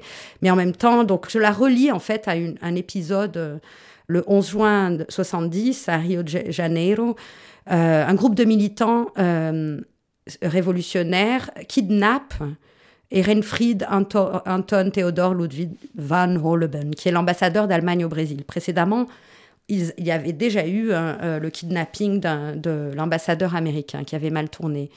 Et euh, on trouve, j'ai retrouvé, euh, donc il publie un manifeste, et ensuite j'ai retrouvé le, le facsimilé d'un communiqué, un deuxième communiqué qu'ils avaient laissé dans des espaces publics.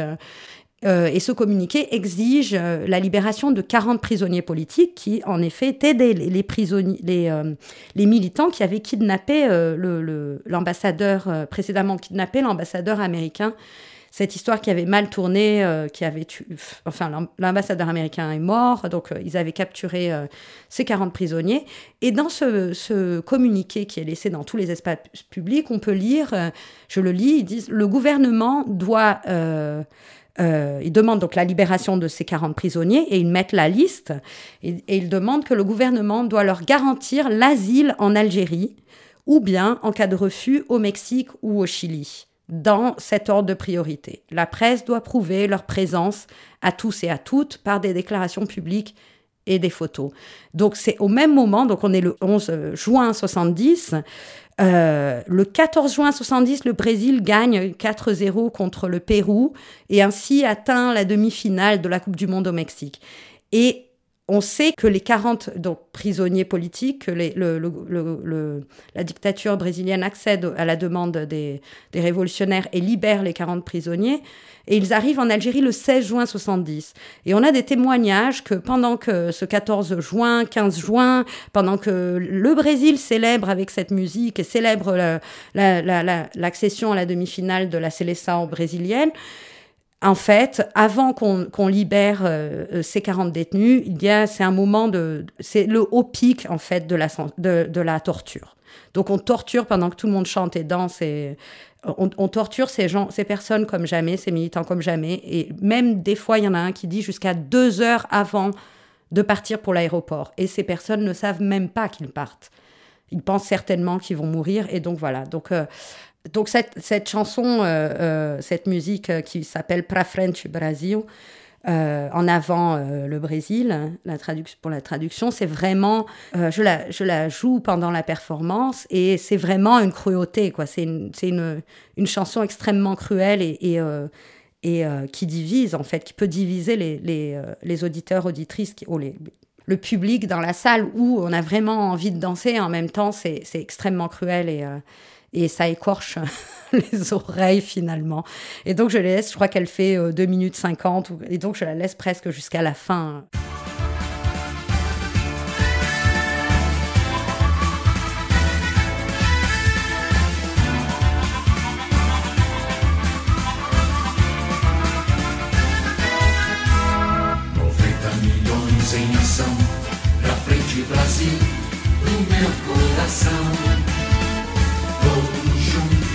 Vamos pra frente, Brasil, salve a seleção.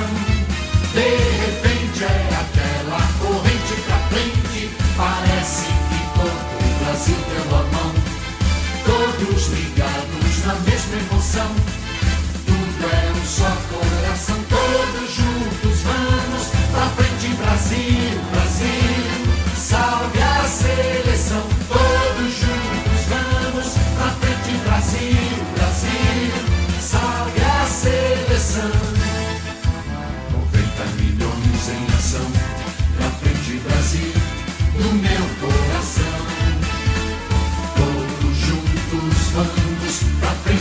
Brasil, salve a seleção.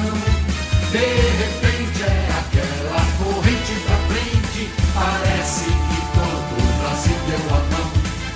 Todos ligados na mesma emoção, tudo é um só coração. Todos juntos vamos pra frente, Brasil, Brasil, salve a seleção. Todos juntos vamos pra frente, Brasil, Brasil,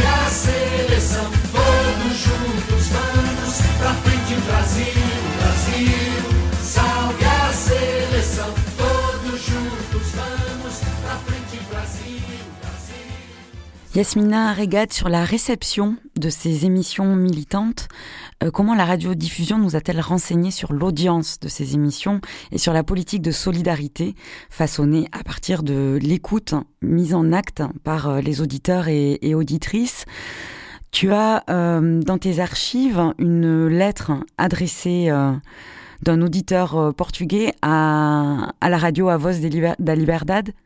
L'archive de A Voz da Liberdade est assez exceptionnelle, euh, même si moi, personnellement, je n'ai que quatre enregistrements. Dans ces quatre enregistrements, je les entends, euh, j'entends euh, dire que ils répondent à des lettres. Donc, il y a, c'est très important pour eux de recevoir et, de- savoir, au même titre qu'en fait les DXA, les amateurs radio de radio dont je parlais plus, tôt, c'est aussi le désir de, de dire que ça fonctionne, qu'on peut recevoir. euh, euh, euh, la, radio est bien reçue, en fait. Le, signal radio est bien reçu.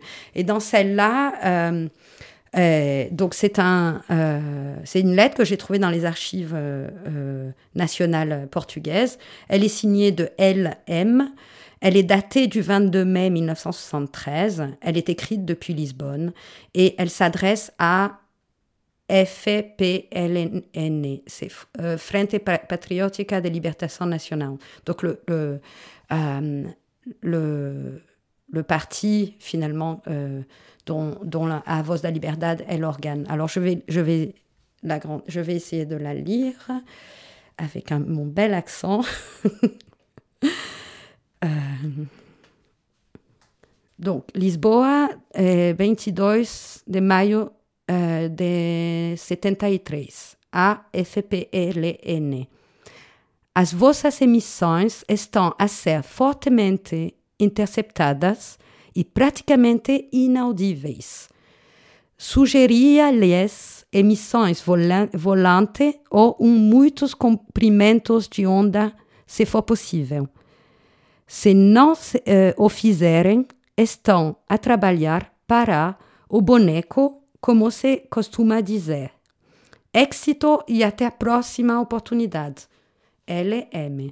Bon, j'essaie de faire l'accent euh, portugais. Moi, j'ai plus l'accent brésilien, donc donc c'est amusant. Donc ils disent, en fait, voilà, ils disent, euh, ils avertissent, cette personne avertit que euh, les émissions sont fort in- interceptées et elles sont pratiquement inaudibles. Et il suggère, il dit, je vous suggère euh, de faire des, de la radio euh, mobile, en fait, des émissions euh, volantes, volantes. Donc, donc, de la radio mobile, et, ou alors augmenter les ondes, la possibilité des ondes. J'imagine que c'est la puissance des ondes dont il parle. Si vous ne pouvez pas faire ça, alors vous êtes en train de travailler pour... Mais c'est... c'est exactement ça ce que je disais de, de on parle et personne nous écoute. Et là, il dit, vous êtes, en train de travailler pour rien du tout, quoi. Comme on, voilà. Il leur euh, espère beaucoup de succès et d'avoir une, opportunité euh, prochaine de les écouter.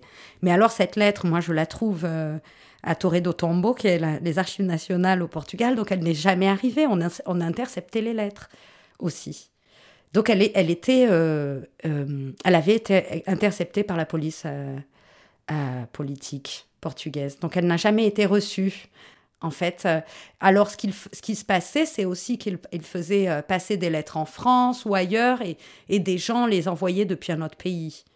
Donc les, lettres qu'ils ont pu, que, parce que même dans, l'annonce qu'on a écoutée de, de Davos da Liberdade, on entend, il donne l'adresse euh, où envoyer le courrier, il la donne l'adresse exacte à Alger. Et donc voilà, là, ça, témoigne, c'est un vrai témoignage vraiment du gros travail euh, euh, de, la, de la PIDE euh, au Portugal pour le brouillage des ondes. C'était un travail assez impressionnant. Non seulement ils écoutaient très très bien et transcrivaient très très bien, et, mais aussi brouillaient sur tout le territoire la réception, non seulement de, de Avos da Liberdade, mais la radio euh, du Parti communiste euh, qui émettait depuis, euh, je crois, la Roumanie, où, où, il y avait certainement aussi une radio en France, basée en France. Donc, donc voilà, toutes les ondes étaient, étaient bien brouillées. Et, en même temps, on sent, via cette lettre anonyme d'auditeur ou d'auditrice, ben, c'est bien une preuve d'écoute des voix de la dissidence qui émettait depuis euh, la RTA en Algérie. Exactement, oui, c'est une, des euh, voilà, c'est une des formes euh, qui est rare, hein, même quand on quand j'ai cherché aussi dans les études sur le les études d'audimat, c'était quasiment impossible de, de mesurer l'audience. des radios à l'époque. Seulement, voilà, donc j'avais, j'ai lu ça pour savoir où chercher. Donc effectivement, il y a les lettres. Euh, euh, il reste des cassettes aussi maintenant qu'on trouve que j'ai des personnes qui échangeaient. C'était très important. Qui pouvait.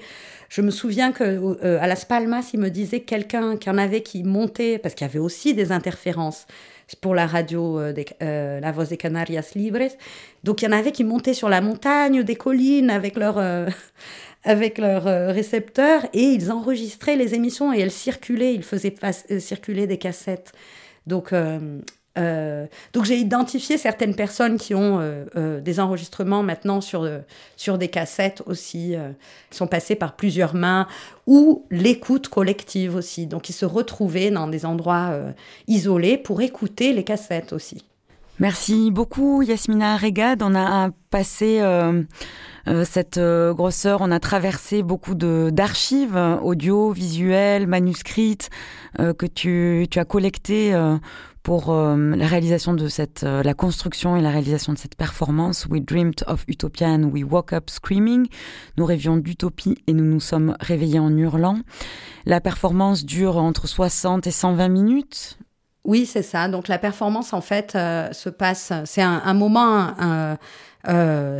intense d'écoute, presque tout le temps dans le noir, et c'est une sorte de documentaire radio euh, qui se produit et qui arrive live. Et ce qui est très, ce, ce, euh, ce qui est très intéressant, c'est que euh, et que je voulais, je voulais dire, et surtout pour Marseille, puisqu'on n'a pas pu, on n'a pas pu le faire, c'est qu'il y a aussi un groupe de personnes que j'appelle le Solidarity Choir, euh, qui est composée de, militantes, principalement euh, euh, femmes militantes, des villes dans, lesquelles je performe. Et à chaque fois, donc, ça, crée une sorte de cartographie du militantisme local, et c'est pour faire un écho à ce qui se passait en Algérie, Alger, qui est ville totalement improbable dans le monde, qui, accueille tout le monde entier, qui donne l'hospitalité et la...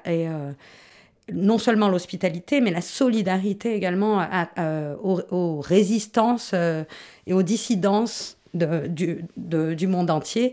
Donc, dans ce cas-là, j'avais donc j'avais j'avais convoqué Euh, mon Solidarity Choir, j'aimerais dire euh, le nom de ces personnes et, j'espère qu'elles, qu'elles vont pouvoir euh, performer dans le futur. J'espère qu'en août, on va pouvoir le faire. Et donc, chacune, en fait, lit un texte dans sa langue natale, langue affective, militante aussi. Donc, il y, a aussi une sorte de filiation. par exemple, donc, Jenin Abouchi, euh, elle, euh, elle allait euh, lire en anglais. Elle est palestinienne, elle a vécu aux États-Unis. et elle allait lire un, texte en anglais de Elaine Moktefi sur les Black Panthers.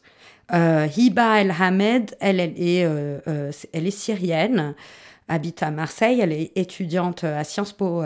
enfin, elle était à Marseille. Elle aurait été à Marseille à ce moment-là, étudiante à Sciences Po Paris et euh, qui allait faire la voix une voix en arabe d'un personnage fictif, Arwa. Euh, Catalina euh, Estrade, qui allait faire la voix en espagnol. Nora Mekmouche, qui allait être ma France Fanette. cette fois, et, et Claudia Neubern, qui est brésilienne, qui allait faire les voix brésiliennes.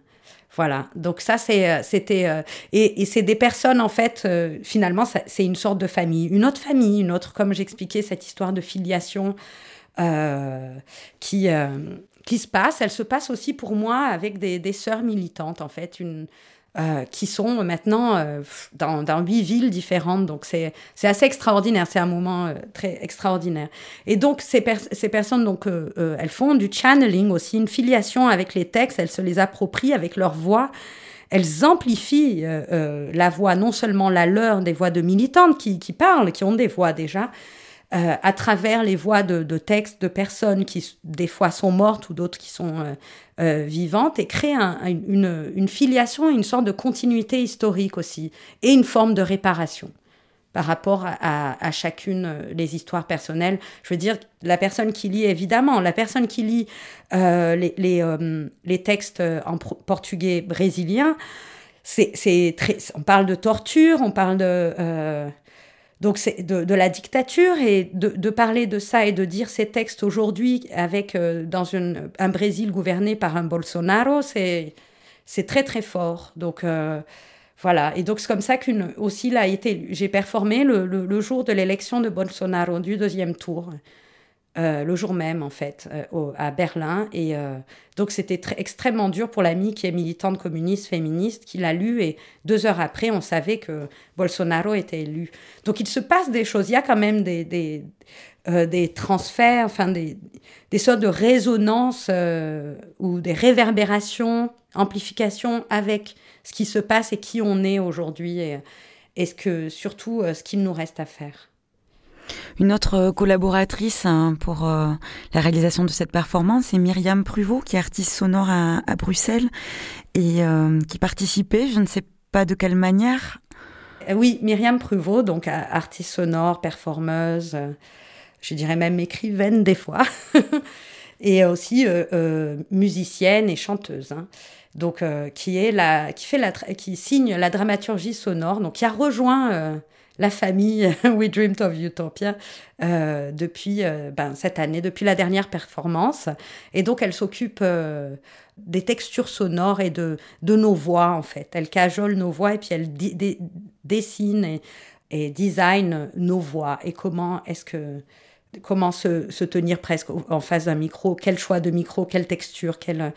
Donc, donc voilà, donc et, elle aussi apparaît euh, je la considère aussi un peu comme dans, le Solidarity Choir. Elle apparaît, elle, euh, elle, elle, apparaît avec moi euh, sur scène à un moment donné pour chanter, chanter les, étoiles, le son des étoiles.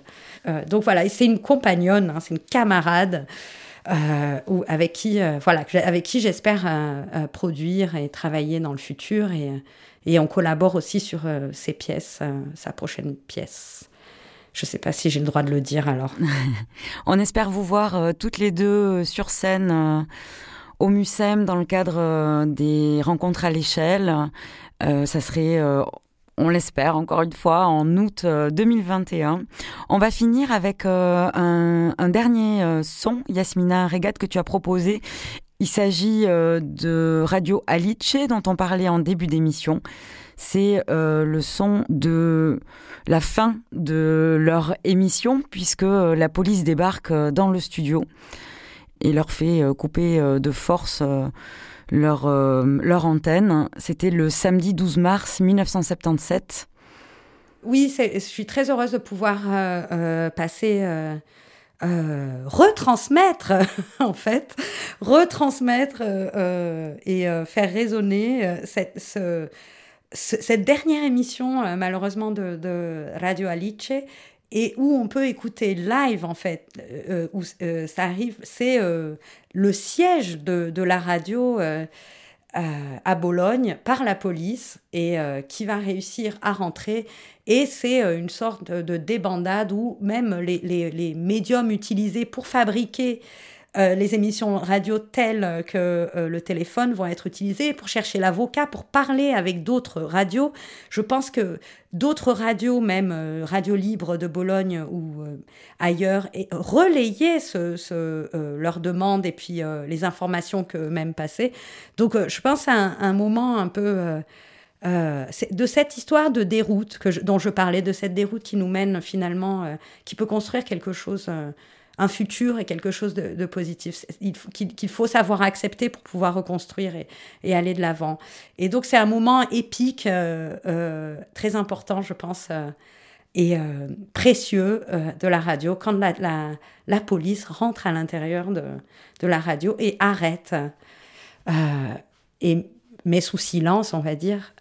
D'ailleurs, la retranscription se termine avec le mot silencio ça se termine avec ce mot-là, silencio.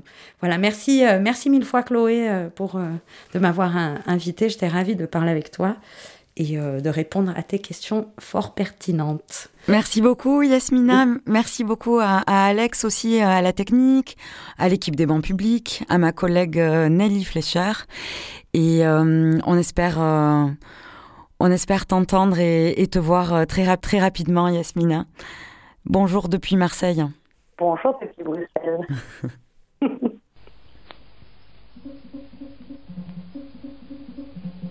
Come un governo nazista chiude una radio libera.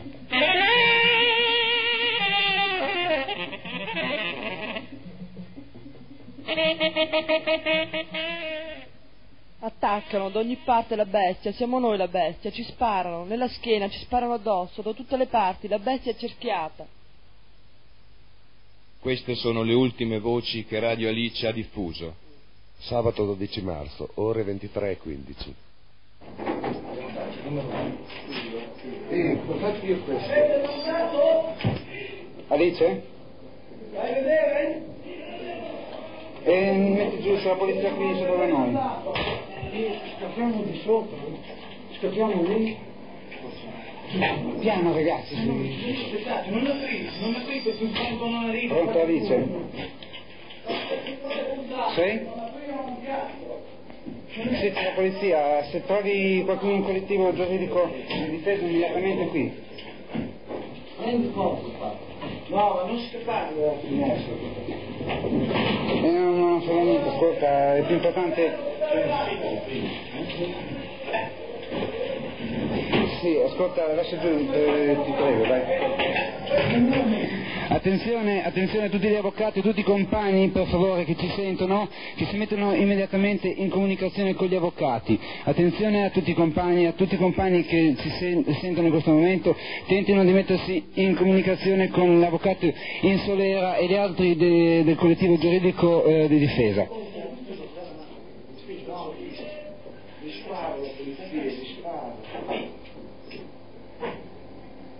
Daniela, se sei al telefono, cioè se sei alla radio stai calma. No, Prendimi il numero di telefono. Non, non va bene questo, questo qui, Gamberini, 51. Casa? Sì. 51. 80. Voi siete puliti? 5, 66. Ancora un appello da Radio Lice, Radio Lice alla Polizia alla Porte, eh, tutti i compagni del collettivo giuridico di difesa per favore si precipitino qui eh, in via Pretello.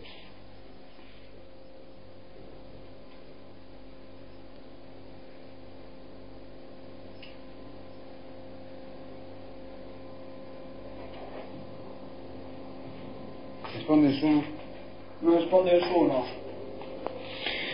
Cella. Attenzione, attenzione, eh, tutti i compagni del collettivo giuridico mh, di difesa per favore telefonano alla radio e si precipitano immediatamente qui. Pronto? Sì? Eh, Mauro, ascolta, c'è la polizia qui, stiamo aspettando gli avvocati. Attenzione ancora, qui è Radio Lice, stiamo ancora aspettando eh, che arrivino gli avvocati per poter, per poter far entrare la polizia. C'è la polizia che sta tentando di sfondare la porta in questo momento. Non so se sentite i colpi per radio. Sì, c'è la polizia che tenta di sfondare, stanno le pistole puntate e io mi rifiuto di aprire, gli ho detto fino a che non cavano le pistole e non mi fanno vedere il mandato. Col- e poi, ho- siccome che non cavano le pistole, gli ho detto che non apriamo fino a che non arriva il nostro avvocato. Puoi venire per favore, d'urgenza, ti prego, d'urgenza. C'hanno le pistole, i, i colpetti antiproiettile, tutte queste palle qua. Via del Fratello 41. Ok, ci aspettiamo. Ciao. Digli Mauro, stai basso. gli avvocati, il momento che stanno levando gli avvocati. Telefono, telefono. Dopo, quando ci sono gli avvocati. Alice. Dio poi che si- che si ascolta, sta dando la polizia che la porta, lascia giù per favore il telefono. Eh, attenzione, qui è sempre Radio Alice, abbiamo la polizia fuori dalla porta, abbiamo la polizia fuori dalla porta, e, e abbiamo la polizia fuori dalla porta con i colpetti antiproiettili, le pistole in mano e tutte queste cose qua. E, i nostri avvocati stanno aspettando, ci rifiutiamo assolutamente di far entrare la polizia fino a che i nostri avvocati non sono qua. eh, perché loro puntano le pistole e cose di questo genere e non sono assolutamente cose che noi possiamo accettare e, e vabbè eh, prego i compagni di Radio Città se stanno ritrasmettendo come mi pare il nostro programma eh, se per favore ci danno un avviso eh, via radio, vi sto ascoltando. Prima di mezzanotte. Assolutamente. Radio, Radio Città che telefoni qui a Radio Alice. Pronto? Radio Città che telefoni qui a Radio Alice per favore. Radio Città che telefoni qui a Radio Alice per favore o che avvisi di, eh, di essere in ascolto e di stare ritrasmettendo eh, questa cosa eh, attraverso la radio, per favore li stiamo ascoltando. Però non riusciamo a capire se è un nostro rientro o se sono loro che ti ritrasmettono. Per favore Radio Città date una voce. Eh, Radio Città, attento, eh, allora amici di Radio Città telefonate compagni. Pronto? Comunque compagni la situazione è stabile. Signora, stiamo solo aspettando gli avvocati. La polizia è la situazione è stabile, la polizia è sempre fuori che, eh, che aspetta di entrare, sempre con i colpetti antiproiettili, sempre con le pistole puntate. Hanno detto eh, che sfonderanno la porta e cose di questo genere. Eh, preghiamo tutti i compagni comunque che conoscono avvocati di telefonargli e di dirgli che noi siamo appunto assediati qui dalla polizia in questa maniera. Eh, non so se avete visto il film eh, porca vacca come cazzo si chiamava quello di Bell quello sulla Germania. Eh, caso eh, Caterina Bellum eh? ecco gli stessi identici elmetti gli stessi denti che eh, giubbotti antiproiettile le berette puntate e, cose di questo genere. È veramente assurdo veramente incredibile. eh, veramente da film. Giuro che se non battessero sulla porta qui di fuori eh, penserei di essere al cinema. Non ce l'ho sotto mano, ascolta, nessuno sa il numero della velocità. eh, 34 64 58 34 64 58. stiamo aspettando ancora l'arrivo del compagno Ciao, grazie. siamo in quattro qui su alla radio eh, che niente siamo in quattro qui che facevamo i lavori di controinformazione e, dobbiamo, e siamo qui che aspettiamo la polizia per vedere che cazzo fa. Per il momento sembrano tranquilli non fanno tanto casino si sono calmati hanno smesso di, di picchiare contro la porta. Si vede che la ritengono molto robusta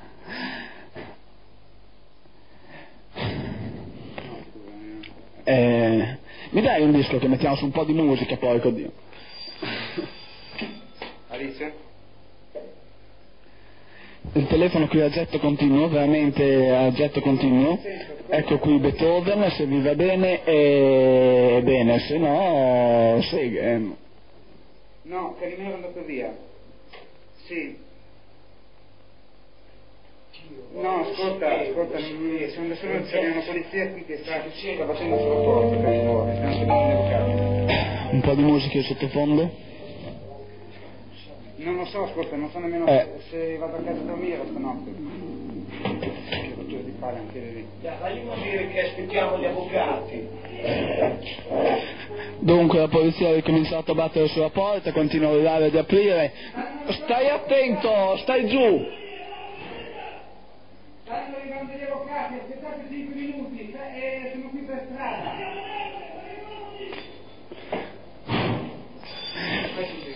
E gli unici commenti sono porco di aprite e cose di questo genere.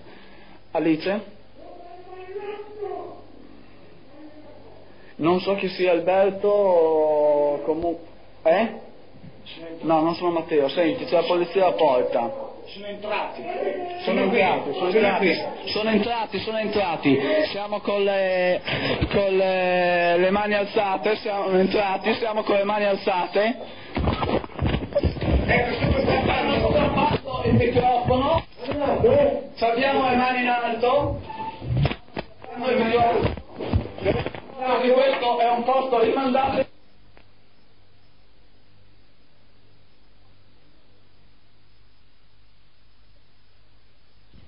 Sabato 12 marzo, cinque compagni arrestati. La polizia sfonda la porta dei radialisti. Sequestra tutto la polizia, associazione a delinquere, istigazione, vilipendio dicono. Ma cinque ore prima un tenente della polizia scende da una macchina civile, punta la pistola, spara alla schiena di Francesco. Alle ore 13.15 di venerdì, 11 marzo, un tenente della polizia scende da una macchina civile, punta la pistola, spara alla schiena di Francesco, scende, si apposta, punta la pistola alla polizia.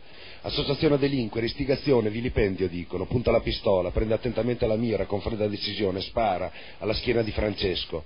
Il giorno dopo 100.000 studenti a Roma, da tutta Italia, 100.000 studenti e non studenti, ma il percorso è vietato, scontri, spari. Alle ore 23.15. La polizia sfonda la porta dei radialice. I mitra alla mano. Il compagno Francesco dice mi hanno beccato, cade, morto, tra le braccia di un altro compagno, come noi. 100.000 a Roma, da tutta Italia, 100.000 studenti e non studenti. Alle 23.15. La polizia sfonda la porta dei radialice. La squadra politica dileva al mattino, state attenti, hanno ordine di sparare i carabinieri. Le autoambulanze vengono chiamate prima degli spari. Alle ore 23.15. La polizia sfonda la porta dei radialice. Cinque compagni arrestati, ma gli altri 12 fuggono via etere.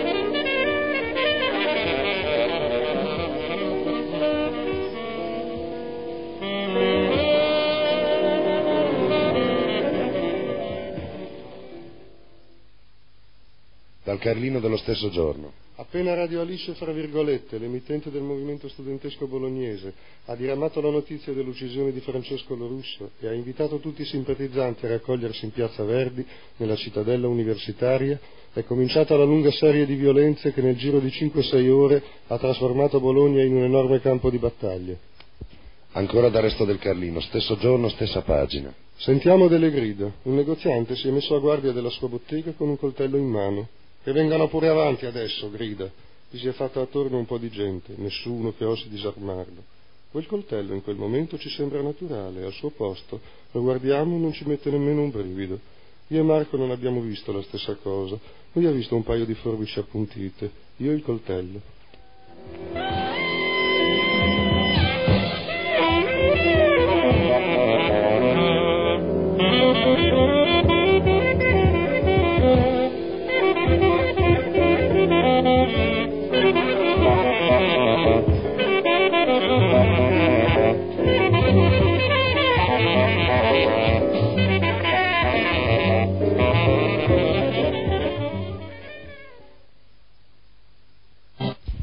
Stesso giorno, sabato, ore 23.15. Siamo entrati, siamo con le mani alzate. Il microfono. Sappiamo le mani in alto. Questo è un posto rimandato. Ma non le ultime voci. Non importa di dove, sulla terra fluirono voci, sommesse, si mossero in punta di piedi. Perché vi siete inteneriti? È tardi per fregnare.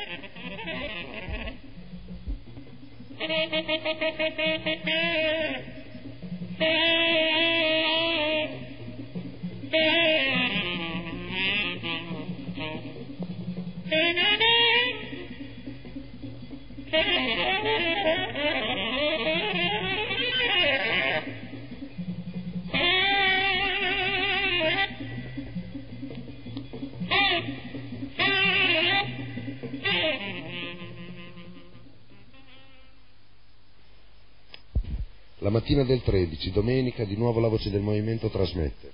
Alice attraversa di nuovo lo specchio della falsità immobile. Il collettivo 12 marzo parla ai compagni in tutte le case, in tutte le strade, in tutte le piazze di Bologna.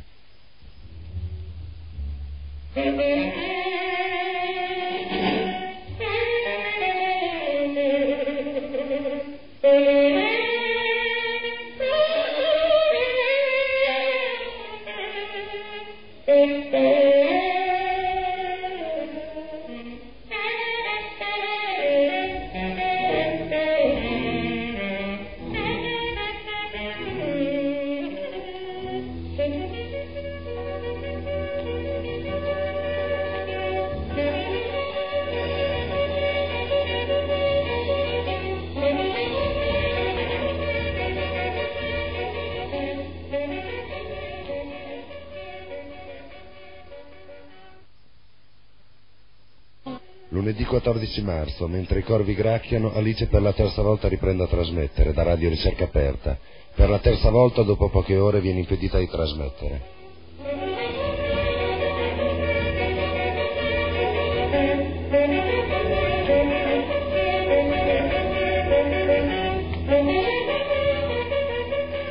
Lunedì 14, mentre i corvi gracchiano ancora, Radio Alice viene chiusa. 11 compagni arrestati, 11 compagni che, non conoscendo i cieli di quella zona, non hanno potuto fuggire.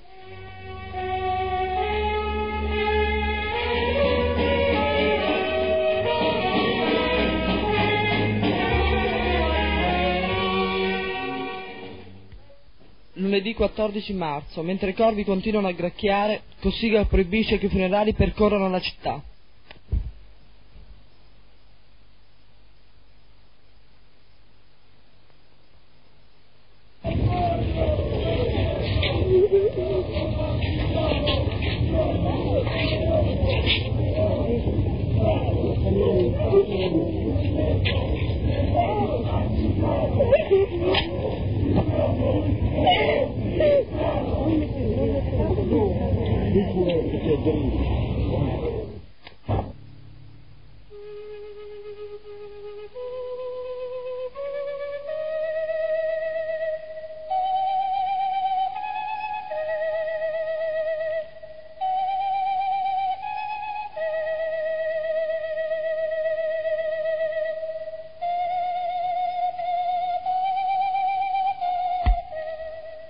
Sette giorni, dodici ore, non si vive più a lungo.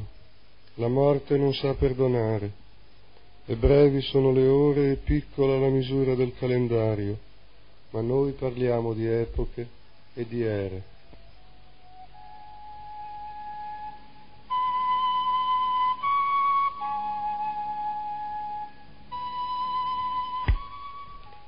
Buon viaggio, compagno Francesco.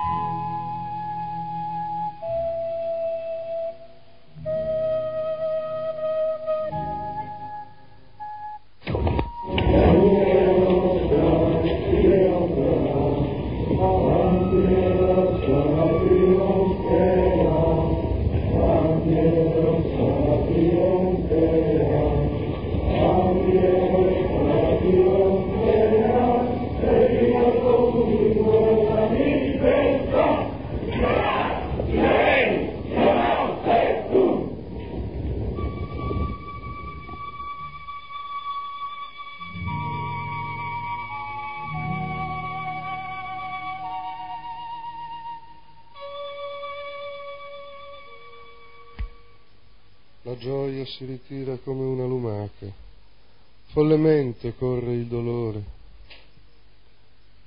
Come vecchi si fecero seri i bambini e come bambini piansero i vecchi dalle barbe d'argento.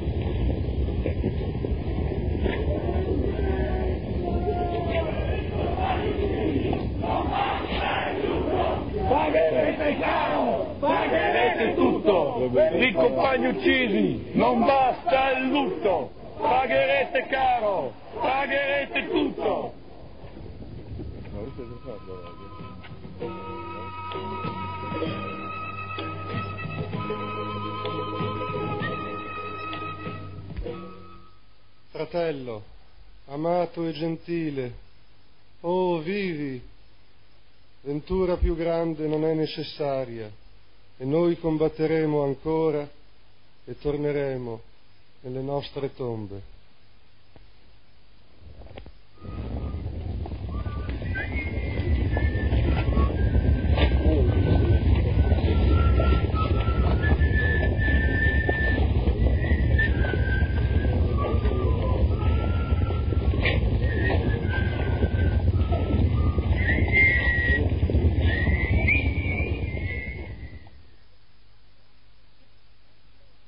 S'alzano tutti, In piedi, compagni. accorrono notizie da ogni parte su di una sola gamba che nel loro piccolo spazio sono assalite. Oltre l'angolo le armi dello Stato controllano il passaggio. Da ogni parte si stringono e a sé stringono armi i compagni. Bruciano gli occhi, bruciano e non per il dolore. Attraversa ogni strada la volontà di vivere. Ci hanno accerchiato i loro orologi. Nudo è il quadrante, nessuna ora può più scoccare.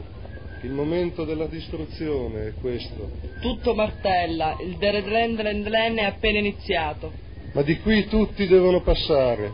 Vivendo morire è possibile, non è che un'ombra, e a noi si accompagnano anche le ombre nell'incerto limite tra il sempre e l'ora, i non dimenticati.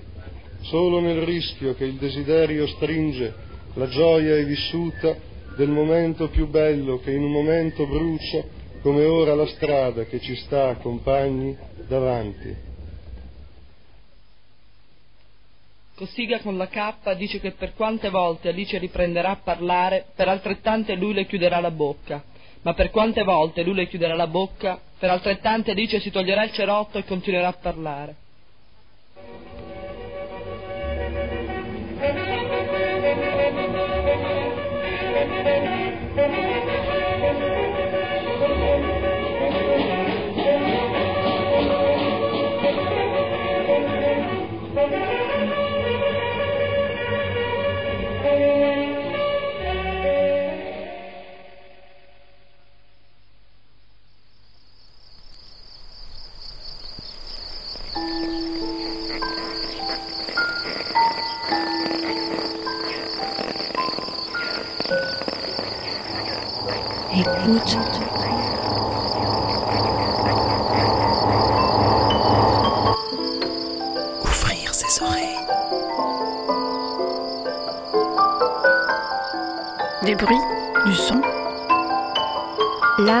L'écoute. L'art de l'écoute. Tendez l'oreille. l'oreille. L'art de l'écoute. L'art de l'écoute. Le créneau dédié aux explorations Aux sonores. explorations sonores. Le créneau dédié aux explorations sonores. Dans l'univers des sons. Une soirée à l'écoute. Des sons. De l'entretien au documentaire de création. De l'improvisation collective aux expériences électroacoustiques. On sort les oreilles et on pratique. Et on pratique.